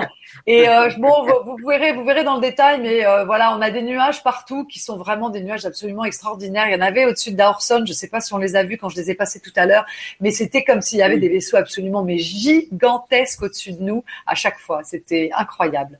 Ça, c'est les photos de l'avion, ah. mais c'est pas celle-là que je voulais vous montrer. C'est celle-là que je voulais vous montrer. Euh, c'est la dernière méditation qu'on a faite avant de partir. Tu sais, dans le parc à côté de l'hôtel. Oui. Ah oui. On était parti pour se balader un petit groupe et puis l'appel a été très fort pour venir à cet endroit-là, là où il y avait des arbres, à cet endroit particulier. On s'est tous mis et on a fait une méditation euh, tous ensemble. Et après, on s'est, chacun s'est connecté à des arbres. Voilà. Et là, on a fait la même chose. On a, on s'est connecté à Sarajevo. On a envoyé beaucoup, beaucoup d'amour. On a fait Oponopono pour euh, pour la ville et euh, on a reçu à l'issue de, ce moment partagé là aussi une gratitude et un amour qui était euh, d'une puissance mais à, faire pleurer. Hein. C'était incroyable. La gratitude et l'amour reçu, c'était incroyable, magique. Voilà. Ça, ce sont les arbres. Euh, j'ai médité euh, ici et j'avais vraiment le masculin ici et le féminin ici. Je peux vous dire que les énergies étaient très très distinctes. Je me suis mise ici et ce que j'ai reçu, c'était incroyable. C'était un soin. Euh, il n'y a pas de mots. Il n'y a pas de mots. Voilà. voilà, mes, mes, agrandissements de photos. Ah, pour finir. les fameux. Alors tu en vois un là, mais, mais je t'assure qu'il y, en a, hein. il y en a partout. Ah ouais. Ben oui, il faut, faut agrandir euh, euh, bien et bien euh, aussi avoir le logiciel de correction d'image. Ça permet aussi de, de, faire apparaître la forme parce que souvent le pixel donc empêche qu'on voit en agrandissant trop. Et quand on a ce logiciel, eh bien, ça permet de mieux voir. Ouais, mais tu sais que j'ai pas eu à agrandir tant que ça, hein, parce que c'est là, et je t'assure que c'était très très rapidement visible. Hein. Euh, pareil, voilà le ciel et voilà ce qu'il y a dans le ciel. Alors il y en a un, deux, trois, quatre. Bon après il faut agrandir un peu plus pour les autres, mais j'en avais une douzaine à peu près. Voilà. Ah oui, tout à fait, tout à fait, tout à fait. Voilà, donc c'est là. C'est euh, quand on a fait le voyage pareil au Mexique, c'est pareil, sur tous les temples, il y en avait. Euh, donc c'est pas des moucherons, je vous garantis. Hein. Euh, c'est vraiment quelque chose qui est là et euh, qui, qui présente. Ah ben, c'est le roi et la reine de la Bosnie. Voilà, Hollywood, s'il vous plaît quand même. Et c'est la petite, euh, voilà, la petite couche finale pour rigoler. Voilà. Voilà. Super. Oui, c'est le magnifique hôtel où on était, oui. Ouais, ouais. Voilà. Donc, euh, ben voilà les, photos que, que j'ai prises. Euh... Magnifique, hein, magnifique. Ça un peu illustré. On pourrait bien sûr, s'il fallait montrer toutes les photos qu'on a prises, tous les lieux, il faut des, beaucoup plus que deux heures. Oh, on a, on a. Oh, c'est vraiment que vous dire, Emmanuel vous a montré ça. Les témoignages qu'on a eus, c'est extraordinaire. Vraiment, c'est un petit peu comme les crop circles euh, en Angleterre. Il faut y aller. Il faut y aller pour, il faut se euh, aller dessus le site, ressentir, euh, explorer, pratiquer et là, on reçoit quelque chose. Bien sûr, là, vous voyez des images, vous voyez des témoignages. Mais si un jour vous avez l'occasion d'y aller, allez-y, là ou ailleurs. Il faut vivre l'expérience, être un explorateur, ressentir les choses. Et là, vous allez pouvoir euh, savoir que c'est vrai, que ça existe réellement. Voilà. ça, c'est vraiment important. Euh, ouais, c'est vrai que ça, ça donne une dimension contact, différente. Au contact. Au contact. c'est clair. C'est clair. Est-ce que tu as des questions Alors, oui. Romain, est-ce qu'il y a des euh, questions avant qu'on passe à la, alors, je, Je, regardais un petit peu au fur et à mesure, beaucoup de commentaires, ce genre de choses. Euh, au début de la conférence, quelqu'un disait qu'il y avait euh, certaines informations sur le web qui dénigraient la, l'information qu'il s'agissait de pyramide, tout ça. on vous a donné beaucoup d'éléments. Je j'ai juste envie de vous en donner un autre comme ça, par rapport à des choses simples. Moi, j'adore les choses simples, mais qui sont qui sont concrètes. on parle des tunnels qui sont sous les pyramides. Il faut savoir que quand on creuse par exemple une mine, un tunnel dans une mine, forcément au bout de plusieurs dizaines de mètres, on creuse en hauteur des puits d'aération. On creuse des puits d'aération pour tout simplement avoir de l'oxygène dans ces tunnels. Sinon, quand on creuse trop profondément, eh ben on manque d'oxygène au bout d'un moment. Tout simplement, bah, ou sinon il faut mettre des ventilateurs à l'entrée de ces tunnels pour brasser de l'air.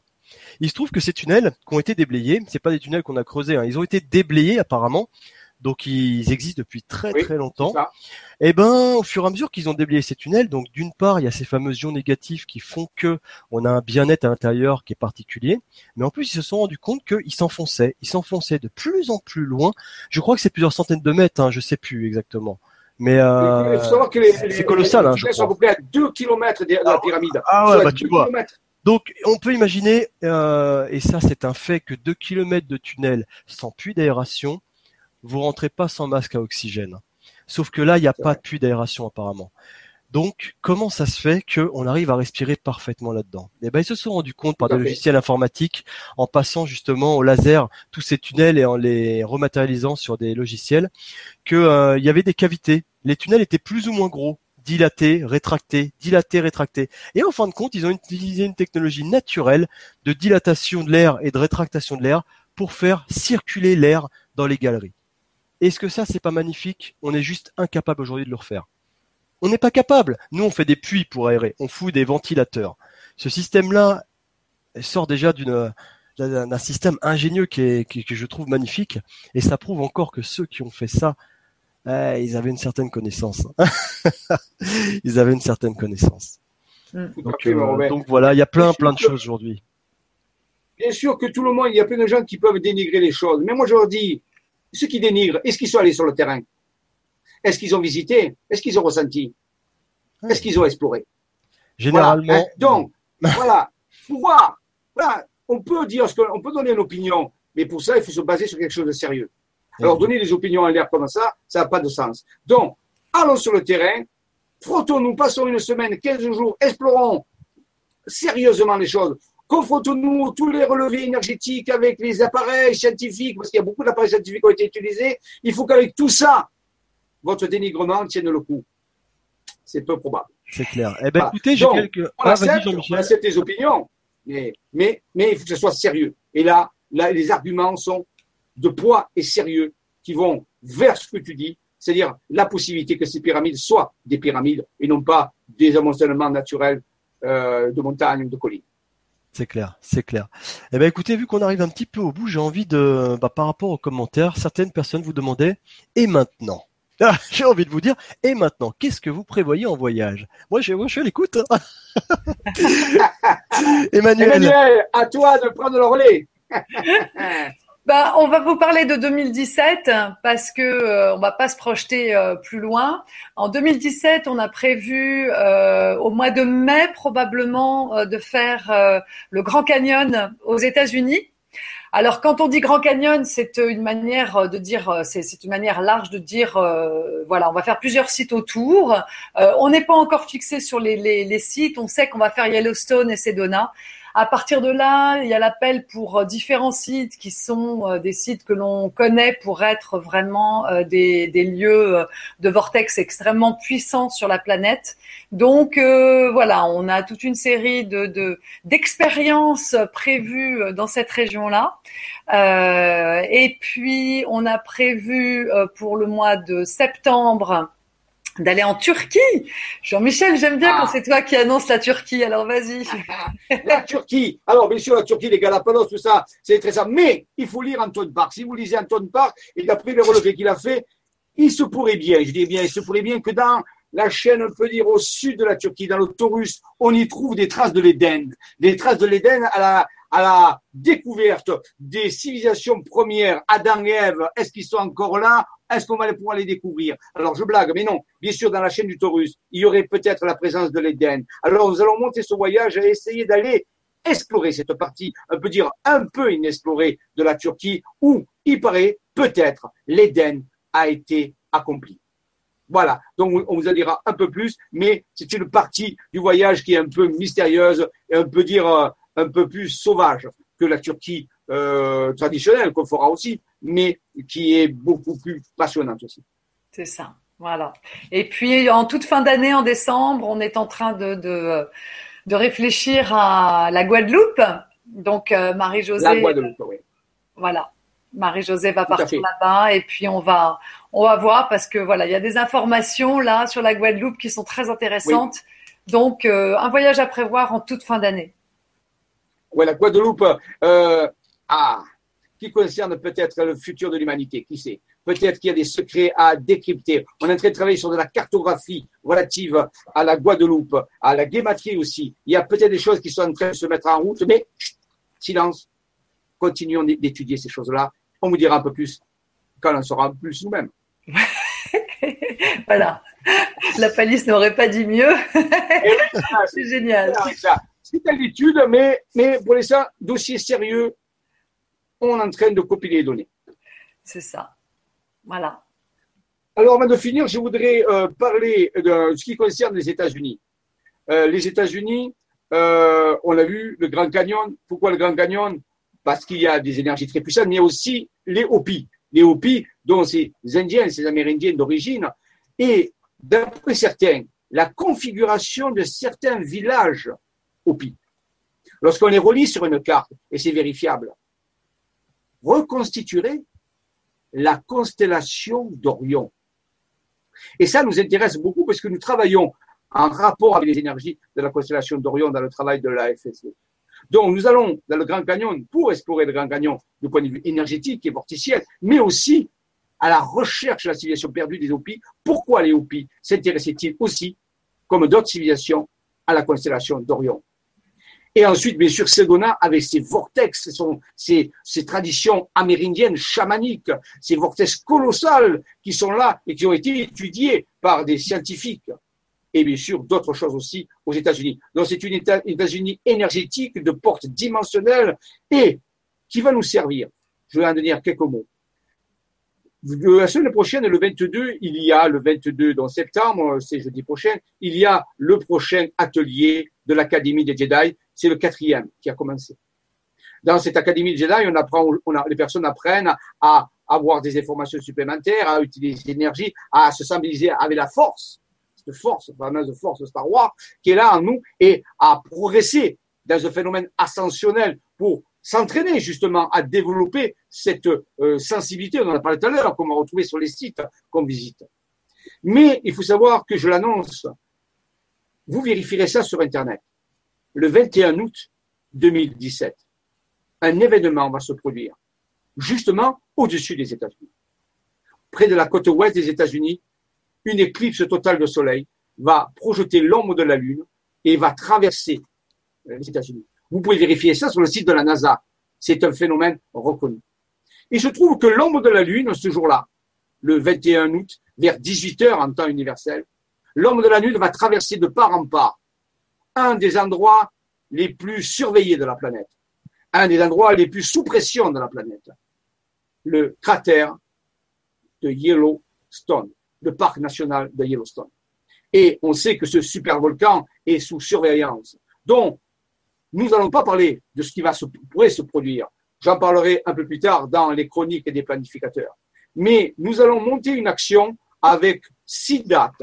Nous avons choisi six dates dans l'année, en 2016 et en 2017, où nous allons proposer aux personnes de faire un travail énergétique pour que cet événement de nature énergétique puisse nous servir dans notre évolution le 21 août 2017.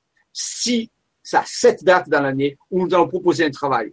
Ce, travail sera développé dans l'Académie de Jedi, sera donné aussi sur des sites Internet. Il y aura un apprentissage à faire de technologies qui nous ont été transmises par les êtres intérieurs. Mais quand j'ai préparé tout cela, croyez-moi, je n'avais, j'avais oublié que nous partions aux États-Unis. Parce que j'ai tellement de choses dans la tête que des fois j'oublie. Et à mesure que je me suis aperçu que justement nous allions partir aux États-Unis quelques mois avant l'événement du 21 août 2017 et que nous pourrions être sur place et travailler sur le parc de Yellowstone pour justement transformer la nature de cet événement qui pourrait être peut-être dommageable en quelque chose qui soit une opportunité de, au niveau vibratoire. Donc, que nous puissions aller aux États-Unis et vivre en contact direct avec Yellowstone, ces énergies, pour pouvoir